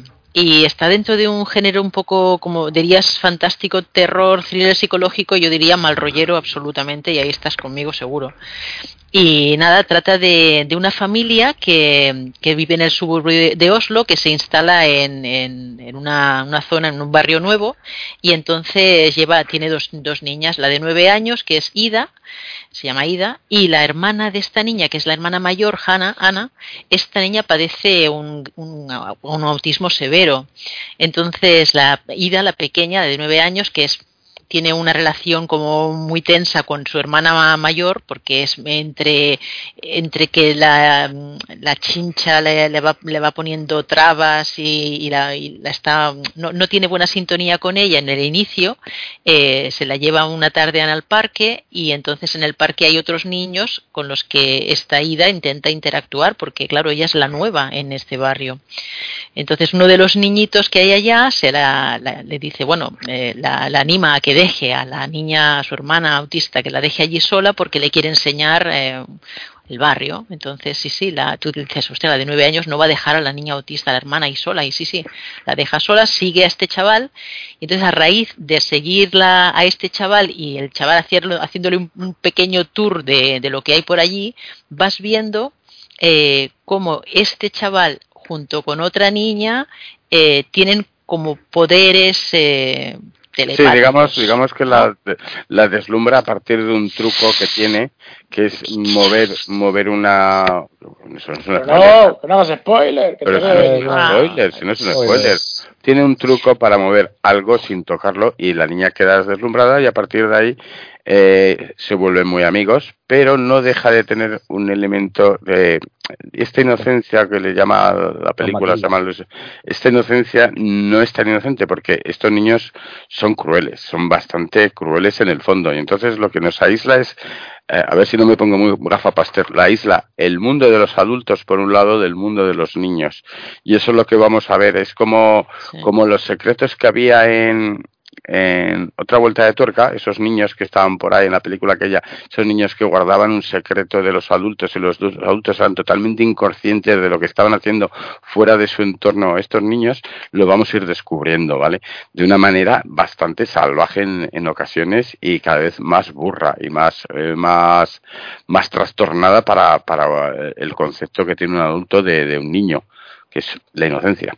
Dale, dale, Franz, que he dicho estas sí, palabras tan bonitas. Total, no, no, es que lo has, lo descrito perfecto. O sea, es, es, que es así. O sea, es una película mal rollera porque en un principio tú te crees, si tú puedes avalar que los niños sean, tengan ese punto, pe, pe, pequeño punto de crueldad o de, o sabes, de, de malignidad entre, entre comillas, pero realmente en este caso, los, eh, la única niña eh, que es la que, a través de la mirada de la que se ve toda la peli, es la única que no tendría poderes, entre comillas. Y, claro, la relación que se va que se va originando entre las dos hermanas es muy interesante porque en un inicio estás viendo que ellas dos claro, la autista no tiene posibilidades, pero la otra eh, es como si la detestara, ¿no? Y conforme va avanzando la película es interesante porque va cambiando la relación eh, se va creando como un vínculo entre ellas, a la vez que la maldad, que ya no es crueldad, sino maldad del uno del otro, de uno de los niños, que es el otro prota, eh, es, es muy bestia. O sea, es una peli típica de Sitches porque dices, Dios mío, o sea, no puede pasar esto, no puede estar pasando. Y si sí, es que está, hay unas escenas eh, que el chaval origina, que claro que no lo vamos a explicar porque esto sería spoiler total, pero es que te quedas muy pillado. Yo la, yo la, no es para todos los públicos, también lo digo. Y al ser Noruega empieza lenta, se cocina lento, pero claro, llega un momento que es que te que te queda un cuerpo como raro, ¿no? O sea, que, que no, te no, recuerda... para, para, mí, para mí tiene muchos elementos del, del cine clásico de terror. Pues recuerda al Carpenter de los 90, el Claro, o incluso, o, una... o, o, la profecía, incluso, así, sí, esos, sí. esos niños que parecen que esconden cosas y la, realmente las esconden. Todos esos elementos están muy bien metidos, ¿eh? Sí. Yo la criticaba por ciertos momentos que me parecían, ya te lo dije, Franz, que a veces había ciertas cosas que no me quedaban, pero bueno, como están a, a están, digamos, limitados por la película, pues los pasas de luego es una sorpresa. Como película es de lo de terror, mmm, de lo que te vas a llevar un sorpresón, pero a la altura de, por ejemplo, tiene ese rollo, para que os hagáis una idea sin desvelar mucho, el eh, cine noruego de Déjame entrar, ¿vale? Sí. Que van pasando muchas cosas, pero con sus pausas y sus tiempos muy, muy, muy, muy impuestos. No lo vas a ver. Por eso te digo que esta película, todo el encanto que tiene, que es la narración, si la metes en, en la trituradora de, de Hollywood y se la das a un director eh, americano, eh, hace un escabeche que te mueres, tío. Porque yo creo que lo mejor de esto es cómo está contado y las sorpresas. Y, y- y es imposible que un director, bueno, lo vimos en Déjame entrar, cuando hicieron la versión Bueno, y eso que no era, no era mala del todo, ¿eh? No, Bueno. no, tiene, no tiene nada que ver con la, con la noruega, que era la hostia. Claro, no era la hostia y la otra no era tan mala, pero dejaba, de- había perdido toda la esencia, Sí, había sí. perdido mucho, mucho se había quedado Pero, por por- medio. pero porque el cine europeo al final es más guarro, ¿no? O sea, tienes ese rollo como de, Mm. de, de, de grumo, de no hay, no hay miedo en mostrar a, Sí, niños, chun- a- incluso, a niños claro. chungos, a, Sí, sí, a sí, una sí, sociedad Pero, pero en, en detalles mínimos, porque este, este, este barrio un poco periférico, con esas construcciones tipo se- que recuerdan a los años 60, esos edificios un poco altos, entornos con parques, póster. Ujú, Sí, sí, eh, ese parque en el centro, es todo tan desangelado. Si esto te lo trasladan a Estados Unidos, eh, le quitas el, el encanto, vamos, le, en- le- totalmente. Es que lo pierde, lo pierde. Esta hay que verla tal cual en la Noruega y, y intentar evitar, a no ser que lo coja algún genio de, de, de- del cine, yo que sé, algún tipo que supiera contar bien. Un Samalayan podría contarlo muy bien, esta historia también. Pero, pues pero claro, ahí, ¿eh? Claro, pero, pero claro, ya, ya habrías perdido la frescura de haberla visto la primera vez. En fin, Muy chula. Muy Sí, chula. y siempre La- bajo la mirada de los niños, o sea, tú no ves un adulto que esté narrando nada, siempre estás viendo todo a, ra- a través de los niños, ¿no? O sea, cómo se comunican entre ellos, ¿no? Es como una especie de pacto, acuerdo tácito, ¿no? Vas viendo cómo los chavales entre ellos tienen su propio idioma y eso, eh, a mí es que eso me mola mucho. Que no intervenga ningún adulto y entre ellos cómo se comunican, ¿no? O cómo las miradas sobre todo, ¿no? Como una niña de nueve años ante una escena de lo que puede haber hecho este niño más cabrón, eh, se queda así y como mirada de susto, y solamente la mirada de susto que, que tiene la niña viendo esa escena eh, ya te sobrecoge totalmente, ¿no? Porque Sí, no hay ningún adulto cerca que la pueda proteger. Eso es, eso es flipante, porque claro, las, tienen esos nueve años que teníamos nosotros, ¿no? Que nos dejaban ir a la calle o que ibas a comprar o lo que sea, los que somos más mayores, quiero decir. Entonces, claro, esta niña a lo mejor yo la veía, digo, ¿cómo que va sola? ¿Y a dónde se va? Y claro, es que no hay ningún adulto allí cerca. Entonces la ves vulnerable y claro, tú estás con ella, siguiendo el, ese camino y pensando, hostia, no te metas ahí, no te metas en ese lío. Y si, si eso, ostras, a yo me, me- me gustó mucho. tiene tiene más, más de una sorpresa y además de un golpe que te vas a quedar como diciendo, ostras, no puedo creer lo que me están contando porque cada momento, en fin, en fin, la dejamos ahí que la recomendamos mucho, la van a estrenar o la han estrenado ya. La estrenaron ya el 30 de septiembre en cines. Y, de, y esta en que está en plataforma se puede ver, si está. Todavía no. Ah, pues ya sabéis lo que tenéis que hacer, esperaos como hemos hecho Cines, nosotros. cines, de momento. en cines. Ir al cine o ir a ver y si a Claro, Sitges, como o manda- hicimos No, a Sitges, veniros a Siches, que ahí tomamos unas birritas. Ah. os manda las copias de prensa. Claro, yo, yo que estuve en Sitges ahí con el noruego. Sí. Muy bien, y luego otra que traemos de, que es una de las que parecen más interesantes y un poco también una película que esperamos mucho, es Smile, que no la he visto, Oh, sí, y. Parker Finn es el director y que nos la cuenta que la haya visto, que levante la mano quien la haya visto. Por Fran, supongo. Hombre, ya lo sabía ya. ya- Eh, Nadie más. Nadie más, ¿no? Porque Paul no le dejaron entrar al, al cine ese día, igual no iba No, se acompañado. me, se Iba me muy ha serio. escapado, se me ha escapado, la verdad. La quiero iba con-. Me- me- han hablado bien, ¿no, Franz? Es, bueno, es, Sí. cine, es cine terror clásico, ¿no? Con, es Es cine de que- es sustos, que, con, con mezcla de... Claro, claro, de te va- cine nos japonés. vamos. Exacto, es que nos ¿no? vamos de un lado a otro. Exacto, nos vamos de, de, de un cine nórdico, así como muy intimista, muy así, como muy a la otro lado, ¿sabes? A 180, al otro, al otro lado de la, de la silla. Es que brutal. Nada, lo que tú has dicho, o sea, son nada, 100, 100 minutos, 115, que te quedas ahí, pero pilladísimo. Dirección Parker Finn, guion también. Y bueno, a mí me recordaba un poco las pelis, y ahora me echaréis de aquí de todo, del, del James Wan, ¿sabes? O sea, y no quiero decir a qué, re- qué tipo de pelis hace referencia porque sería ya spoiler directamente. Pero es una peli de que he disfrutado un montón. He pe- pe- pegaba cuatro gritos, o sea, en ningún momento es pretenciosa, es- te cuenta lo que quiere, ¿no? Que, que es nada, es una. La historia va de una, de una doctora que trabaja como terapeuta, es la, la actriz, es la Sosie, Sosie Bacon, eh, que esta la hemos visto en, ¿os acordáis la serie aquella de, con eh, cómo nos ven? Que aquella que era de, de aquellos chiquitos que, que estaban viviendo juntos en una, que tenían espectro autista y vivían en una, no sé si llegasteis a verla, pues esta era la cuidadora, la Sosie Bacon. Y también hacía de, de nuera drogadicta de Katie Winslet en la Maid of. Tiene acordáis. todo, la. Es la misma actriz. Pero esta tía lo hace brutal porque te da, te sobrecoge solamente la- las escenas que ella es de prota, eh, solamente con, la- con su presencia ya es sobrecogedora. Pues esta tía hace de terapeuta de una institución mental y entonces cuando, cuando trabaja un montón, tiene hace un montón de horas y, y el, su- y el director ya sabe que está haciendo demasiadas horas y está diciendo, venga, tienes que, no te estés tantas horas porque estás súper cansada y tal. Se pira y en el momento de que se está para marcharse, llaman por teléfono a su despacho. Entonces la tía coge el teléfono y hay una paciente de última hora que necesita que necesita una, una visita urgente. Entonces la tía, bueno, se quita el abrigo, vuelve para atrás y ya que estaba fuera, la, bueno, va, la visito. Y justo la paciente, eh, bueno, la tía está aterrorizada y le está explicando que ha sido testigo de un suicidio y que, que bueno, que ha visto cómo su profesor se ha suicidado del- delante de ella, se ha cortado el cuello delante de ella. Y claro, empieza a decirle a la, a la terapeuta que ve escenas de, un tío que está cogiendo la- las caras de otros, que, tiene una sonrisa, que es una sonrisa, eh, un espectro, que, se, que es una sonrisa tremenda. Y total, que la tía, eh, la, la terapeuta, se piensa que lo que tiene son alucinaciones. Dice, sí, sí, claro, no te preocupes, es que a veces tienes mucho estrés, que no, que no lo entiendes, que no lo entiendes. Pam, pues resulta que la tía eh, se suicida delante de ella. Esa es la primera escena. Y a partir de ahí, bueno, ya es una espiral porque eh, ya no puedo contar más, porque si no sería spoiler. Una, una pregunta, una pregunta. Esto recuerda un poco al cine de Ari Aster, el director de Hereditary o de Midsommar. No tan, no, porque es, más simple. Eh, Ari Aster te, te, te golpea, te va, te coge por el- la pechera y te va ti- titulando de un lado para el otro.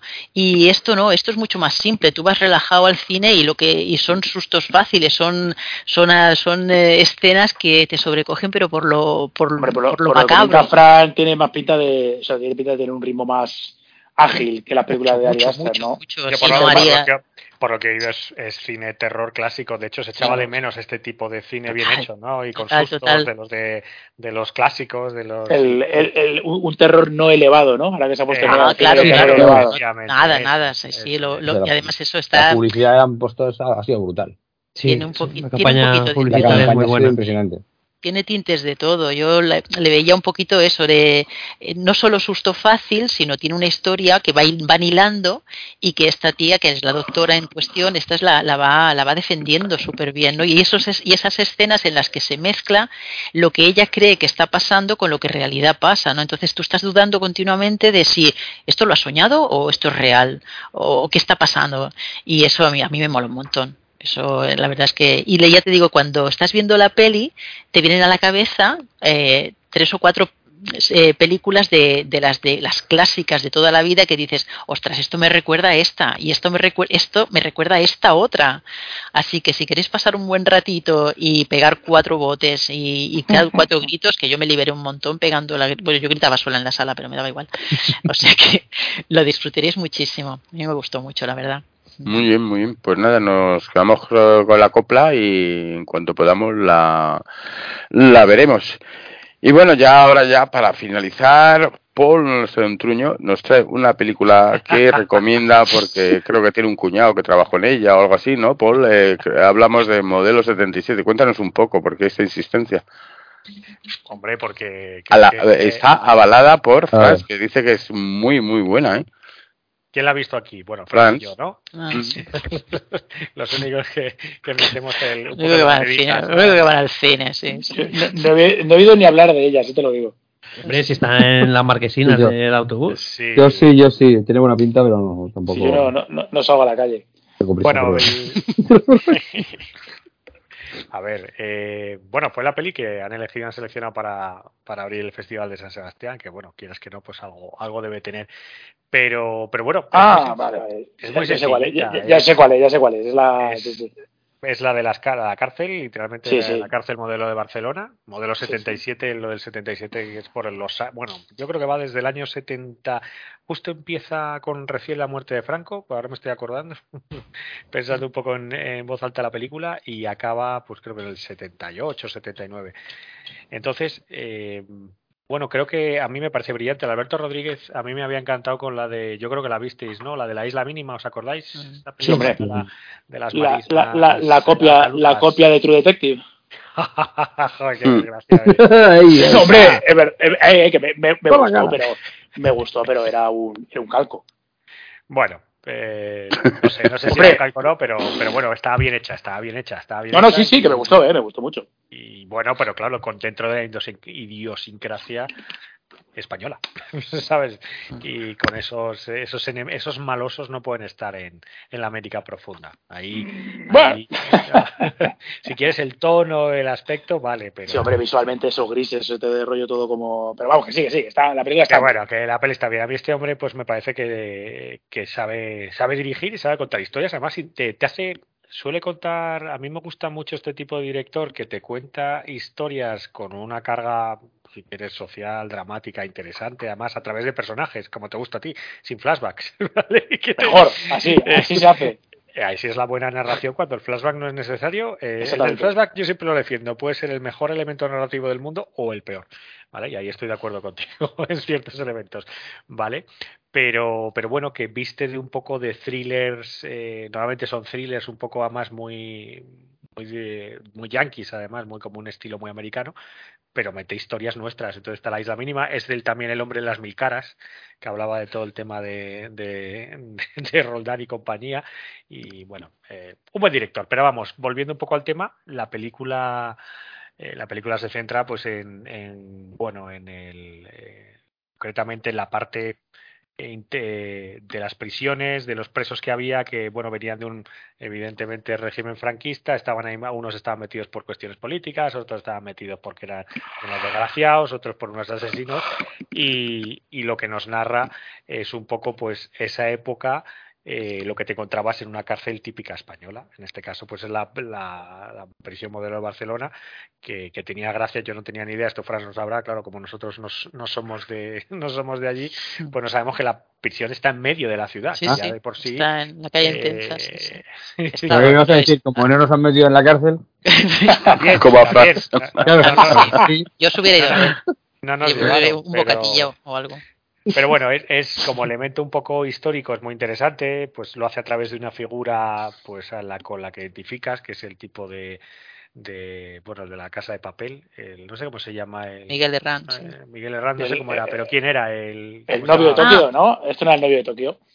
Bueno, es que no sé el código que tenía en la casa de papel, pero bueno, sí, es Miguel Herrán. Sí. Ah, Eh, y, y bueno, pues eh, le meten en la cárcel. Es el personaje un poco más blandito, pero es siempre interesante porque es el elemento, eh, pues bueno, el que te tienes que tienes que identificarte con él para poder sobrellevar la historia y, y Río, Río, era Río, perdona. era Era Río, eso es, es que no me salía. Digo, joder, Ah, si tiene pues el, claro. el más, el nombre menos eh, casposo, ¿no? De la casa de. Y, y bueno, pues eh, la verdad es que se deja ver muy bien la película. Es súper recomendable. eh, me da pena que se creo que se alarga en exceso. No sé si aquí Fran estará de acuerdo en toda la parte. Es que dura, bueno, no- yo creo que son dos horas largas, pero eh, creo que se centra al final un poco demasiado en exceso en la crítica, no la crítica social, sino el cómo se vivía dentro de una cárcel post-franquista, que no había... Te cuenta, es muy interesante porque te cuenta cómo evolucionan, eh, pues allí tenían el poder los, los ordenanzas, en este caso los militares, eh, luego pues a través de las huelgas que hacen, sindicatos que crean, pues todo eso cambia, entonces te lo ficcioniza todo, te junta toda esa época en esta cárcel, en la figura de, Mi- de Miguel Herranz y por supuesto el, el- maravilloso Javier Gutiérrez, que yo no, no sé qué película o qué, qué papel no puede hacer este hombre con la pinta más normalita que tiene, pero es que es brutal la intensidad y cómo, cómo desprenden sus personajes una autenticidad bárbara. Y, y, bueno, pues la peli nos va a contar eso, nos va a contar un poco pues cómo, eh, cómo fue esa época dentro de las cárceles españolas eh, y, como os digo, envuelto en ese thriller, en este caso carcelario, que está muy bien llevado, muy pues que te, te, recuerda, lo hemos visto en mil películas, ¿no? Pues al final los clichés están ahí, ¿no? Que si el guardia cabrón, que si el, el, superintendente o el director de la prisión que pasa de todo, eh, los presos, pues los, los guetos internos en la propia prisión, bueno, todo eso está bien y vemos un poco la evolución del personaje de entra muy Miguel Herrán entra como muy idealista y, vemos cómo bueno cómo se le da la vuelta a su personaje porque acaba como casi hundido. No voy a contar un poco cómo acaba pero pero bueno va, va cayendo en los infiernos de la prisión y le ayuda precisamente la transformación que tiene el personaje de Gabriel Gutiérrez que parece que es completamente lo contrario pero vemos que al final pues pues tienen puntos en común. Y lo que os digo pues está muy bien todo. Creo que se alarga en exceso porque cuando llega tampoco voy a hacer mucho spoiler porque te lo dicen hasta en el propio información de la película, el momento de fuga creo que es demasiado precipitado, demasiado rápido. Esto, Franz, yo que te quería preguntar, ¿te pareció, estás de acuerdo con esto o no? ¿O te pareció que los tiempos narrativos estaban bien, que la, que la fuga era lo que era y se acabó? Bueno, a mí me parece lo de la fuga sí que, pues además lo estaba estábamos en el cine y digo, ¿en serio? En serio, pues claro, fue de repente estoy con, no te digo en plan papillón, sí, no estoy sí. con la cuchara, pero de repente tengo un boquete allí del 15 y yo digo, joder, o sea, qué ritmo, ¿no? Pero no, solo fue como curioso, un dato curioso, pero sí que es verdad que eran dos horas, pero no, a mí no se me hicieron nada largas, o sea, además también, claro, como tal y como como las imágenes, eh, lo que tú has contado, ¿no? Eh, los, los, escenarios para mí tan familiares, porque claro, yo trabajo justo una parada después, ¿no? Está dos paradas de metro de, de, la, de la modelo.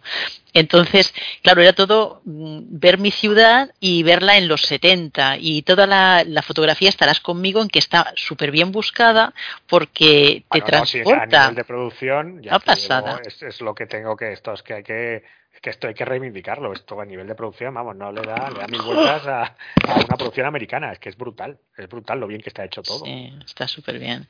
Y la, a mí la historia me pareció muy interesante también, porque claro, sí que es verdad que lo sabemos, ya lo sabemos de toda la vida y todo, bueno, un poco sabes la historia de, de tu país, la conoces, pero ostras, no, no está de más, ¿sabes? No, y a mí me gustó mucho, ¿no? El cómo, cómo pedían la amnistía, cómo los engañaban, eh, ¿sabes? Y esto, bueno, sin, sin ser spoiler porque es historia, ¿no? Pero eh, que lo cuenten de ese modo está muy bien hilvanado a mí y, el, y los papeles tan, tan, o sea, este chaval, el Miguel Herrán, es que en Río yo pensaba, bueno, que es una serie más eh, de acción, un thriller, pero aquí es que despierta verdad por todas partes. O sea, yo me creía el chaval 100%. Y a Javier Gutiérrez. Ahí, ahí, tienes que, yo te recomiendo que veas, a lo mejor no la viste, la de la que debutó, la de A Cambio de Nada, que, mm, no, que, no es, que es, es, para ver, es una película pequeñita del, de, de Ike, se me olvida, el, y que está estrenando canallas ahora, el, el, ¿cómo se llama? El, ay, el, el, chico este de Aquí no hay quien viva era el... Es que Daniel Guzmán, ah, el Guzmán, Daniel Guzmán. El Daniel Guzmán, sí. Y Daniel Guzmán siempre dijo que le, de repente, es que este tiene, a mí me encanta, Daniel Guzmán me parece un tío especial. y tiene una especie de ojo y, y, le descubrió, le descubrió en plena calle, ¿eh? le paró ah. y dijo, oye, tú creo que tal cual. ¿eh? Ay, pues mira, me la apunto, a cambio de nada. A no cambio de nada, ya lo voy a saber, es una película pequeñita de Guzmán, pero pero mola, mola. Y él lo hace muy bien, es que es auténtico. Es la, la, con este chico, yo creo que también te lo vas a creer en cualquier papel. No sé si llegará al nivel de Javier Gutiérrez, pero. pero no sí. sé, pero hacían un tándem estupendo. Yo los veía a los dos, que es que. Y además, esto, siendo un chaval tan joven, y tú dices, ostras, y es que le va a la zaga al, al, este, al Javier Gutiérrez. No es que digas, el otro es un peso pesado, porque tiene lo que tú has dicho, tiene un, un bagaje detrás que lo avala, pues con toda la trayectoria que lleva Javier Gutiérrez, naturalmente. Pero que este chaval, o sea, le daba absolutamente cuando hay que aguanta, aguanta, la película. Totalmente. hay unas escenas en las que están los dos juntos, bastantes escenas, y en ningún momento dudas de dices, ostras, te estás creyendo el personaje, incluso el, el tejero, el chaval este, que bueno, el, el chaval que también, sí. también hace su papel de dices es que tienes el papel bordado es para ti este papel también está bueno hecho has, has, leído la polémica no que se, no. se, ha quitado de Twitter porque la llamó psicópata a una que dijo que esto era ah, sí, para sí, sí, ha puesto esto este papel era para ay el otro para Antonio La Torre. Sí, Antonio La Torre. Y se había un rebote de cojones, ¿eh? Sí, sí. Ay, sí, ay, ay. eh, Pero bueno, sí, se ha liado, pero lo hace bien, ¿eh? Lo hace, yo creo que lo hace bien. Es un personaje Sí. que le pega, además. Sí, Y ahí sí, la, sí. la chica, bueno, entiéndeme, tampoco fue demasiado. Sí, yo creo que no el, fue el- No, madre, la tía no, no fue la- la ofensiva chica ni nada. No. este papel sería para Antonio y el otro. Pero yo creo que el pavo debe estar acostumbrado a que se le vea como un actor de comedia, más de comedia, o sea, de series maluchas. La esposa. Y claro, y aquí tenía un papel, entiendo que más dramático, en una serie, o sea, una película de más renombre, y yo creo que se, se molestó. Lo que también es cierto que el tío, a mí no me parece mal actor, pero yo creo que se ha dejado llevar, entiendo que por lo fácil, ¿no? Y, y claro, al final estás acostumbrado, le asocias a un perfil de, por eso, de papeles de entre Bueno, eh, de, eh, este ha tenido siempre de- bastante. de- mierdoso. no se ha callado mucho, ¿eh? Y no sé, no sé, yo, pero aquí es cierto que estuve en debate aquí sobre este tema y a mí me parece que creo que exageró, pero bueno, también es cierto cuál es el nivel ya de Twitter, ¿no? De decir, oye, pues joder, si no te gusta tampoco hace falta que... No sé, es cierto que fue educado, hasta cierto punto no educado, pero, pero es un... Esto era para Antonio de la Torre, ¿no? O sea, es que también te puedes sentar con una patada en los cojones. Claro. Yo, yo lo veo mejor a este, ¿no? En el papel del Marbella, Sí, fíjate, este que es un tío, yo lo veo mejor al Fernando Tejero, ¿no? Que al otro parece un Pues, tío más serio, Claro, no veo a pero- Antonio de la Torre pero en si este, ya pero en ni fin, siquiera nos metemos, cuestión de pero- gustos, ¿no? Pero, vaya. es, joder, también es tu vida, ¿no? Es tu negociado. Tienes que intentar Claro. lidiar con esto. Es lo que yo, bueno, de- pero bueno, queda igual que, que mira, sí. es una polémica que si se habla de la película por esto, pues bien, también está bien, es publicidad. También, publicidad, exactamente. Pero Muy bien, Ir a muy verla, bien. por Dios, Bueno, eh. Dile a tu cuñado que nos mande unas entradas, por favor. Hombre, la idea es pagarlo. La idea es Ah, vale, vale. Pero bueno, Ya de, pues. de invitación de Porque- estas especiales, de crítica o algo así. Va a hacer eso. Claro, que, que haya un poco de nivel, ¿no? Claro, que se note, ¿no? Ya que llevamos 44 programas haciendo bueno, ahí de- cosas. Debemos decir que, que la peli está funcionando y entre semana fue líder la semana pasada. Tengo que hablar con, con mi amigo Alberto, que es el productor en este caso, Vamos, y a ver, a, ver, a ver cómo va. Así que, Alberto, esta, esta, mira, no he hecho truño porque me han engañado. Esto, va pa- esto te lo cuento así. Me han engañado porque me han hecho hablar de una cosa que no he hablado y entonces no he podido preparar mi truño, que no era modelo 77, esto es otro nivel. Pero bueno, hemos transformado aquí entre Francis y yo un poquito eh, este mi espacio. Así que recomendable, por favor, ir a ver modelo 77, que no me paga nada, pero me gusta que la vayáis a ver. Muy bien, muy bien. Bueno, pues yo creo que con esto hemos liquidado ya el. sí, sí. el- o sea, ha sido un programa hasta corto, o sea, no me lo puedo ni creer. Sí, ha Hombre, estado, no, no he podido hacer el tuyo, desgraciados. ha estado- cargadito de cosas, sí, sí, vamos, esto, esto es un, vamos, muy bien, muy bien, muy bien, muy contentos, muy fresquito. Que, que cuente el Oye, truño y me que- echo otros 20 minutos de siesta. No, no, no, No, no, no, no, deja, deja, deja, que nos No ha salido perfecto. pero no sí que- sí que, mamones. sí que, sí que Bostezos, quiero decir que, eh, que no he llegado a tiempo, no sé cuándo habéis hablado, pero la Jeff Bridges me parece una serie muy recomendable. No he Bueno, llevamos dos capítulos, también lo hemos dicho, y hay que darle tiempo Ah, y sí. el tiempo, sí, Por los, dos, los dos primeros maravillosos. eh, sí, hemos hablado de la pelea y de esa circunstancia un poco los puentes de Madison que hemos visto ahí también, que nos ha llamado la atención, y de las pero, y de las dos mascotas. pero vamos, siempre, siempre que, sueltas. que Paul, que te recomendamos que descargues el programa como hacen los oyentes y escuches ese trocito. Muy bien. Lo haré.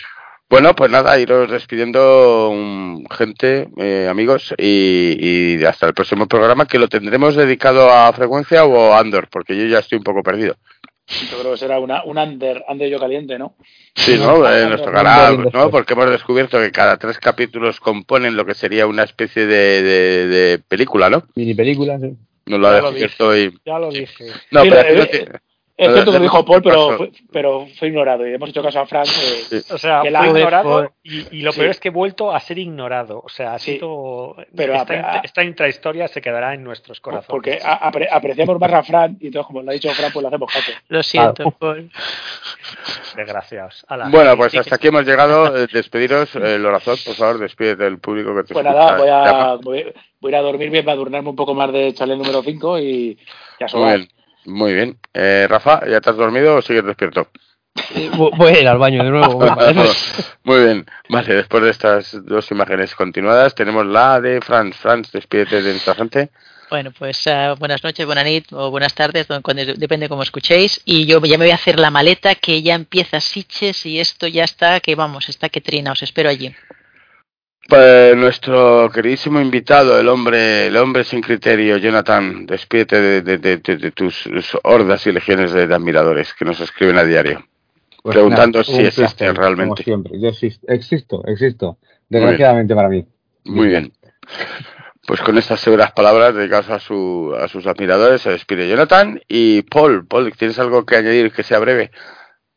Bueno, lo breve es y bueno, dos veces bueno, ¿no? ¿Cómo es eso? No lo sé. Ya, ya está, hasta, hasta, hasta los refranes ni eso, nada, no puede. Bueno, yo lo mismo. es, es mi eh, trabajo, es lo único que puedo decir. bien, Estoy cansado, pues, ¿eh? Y un servidor que se despide de todos hasta el próximo programa. Que tengáis felices sueños o felices despertares o felices meriendas, según escuchéis este programa.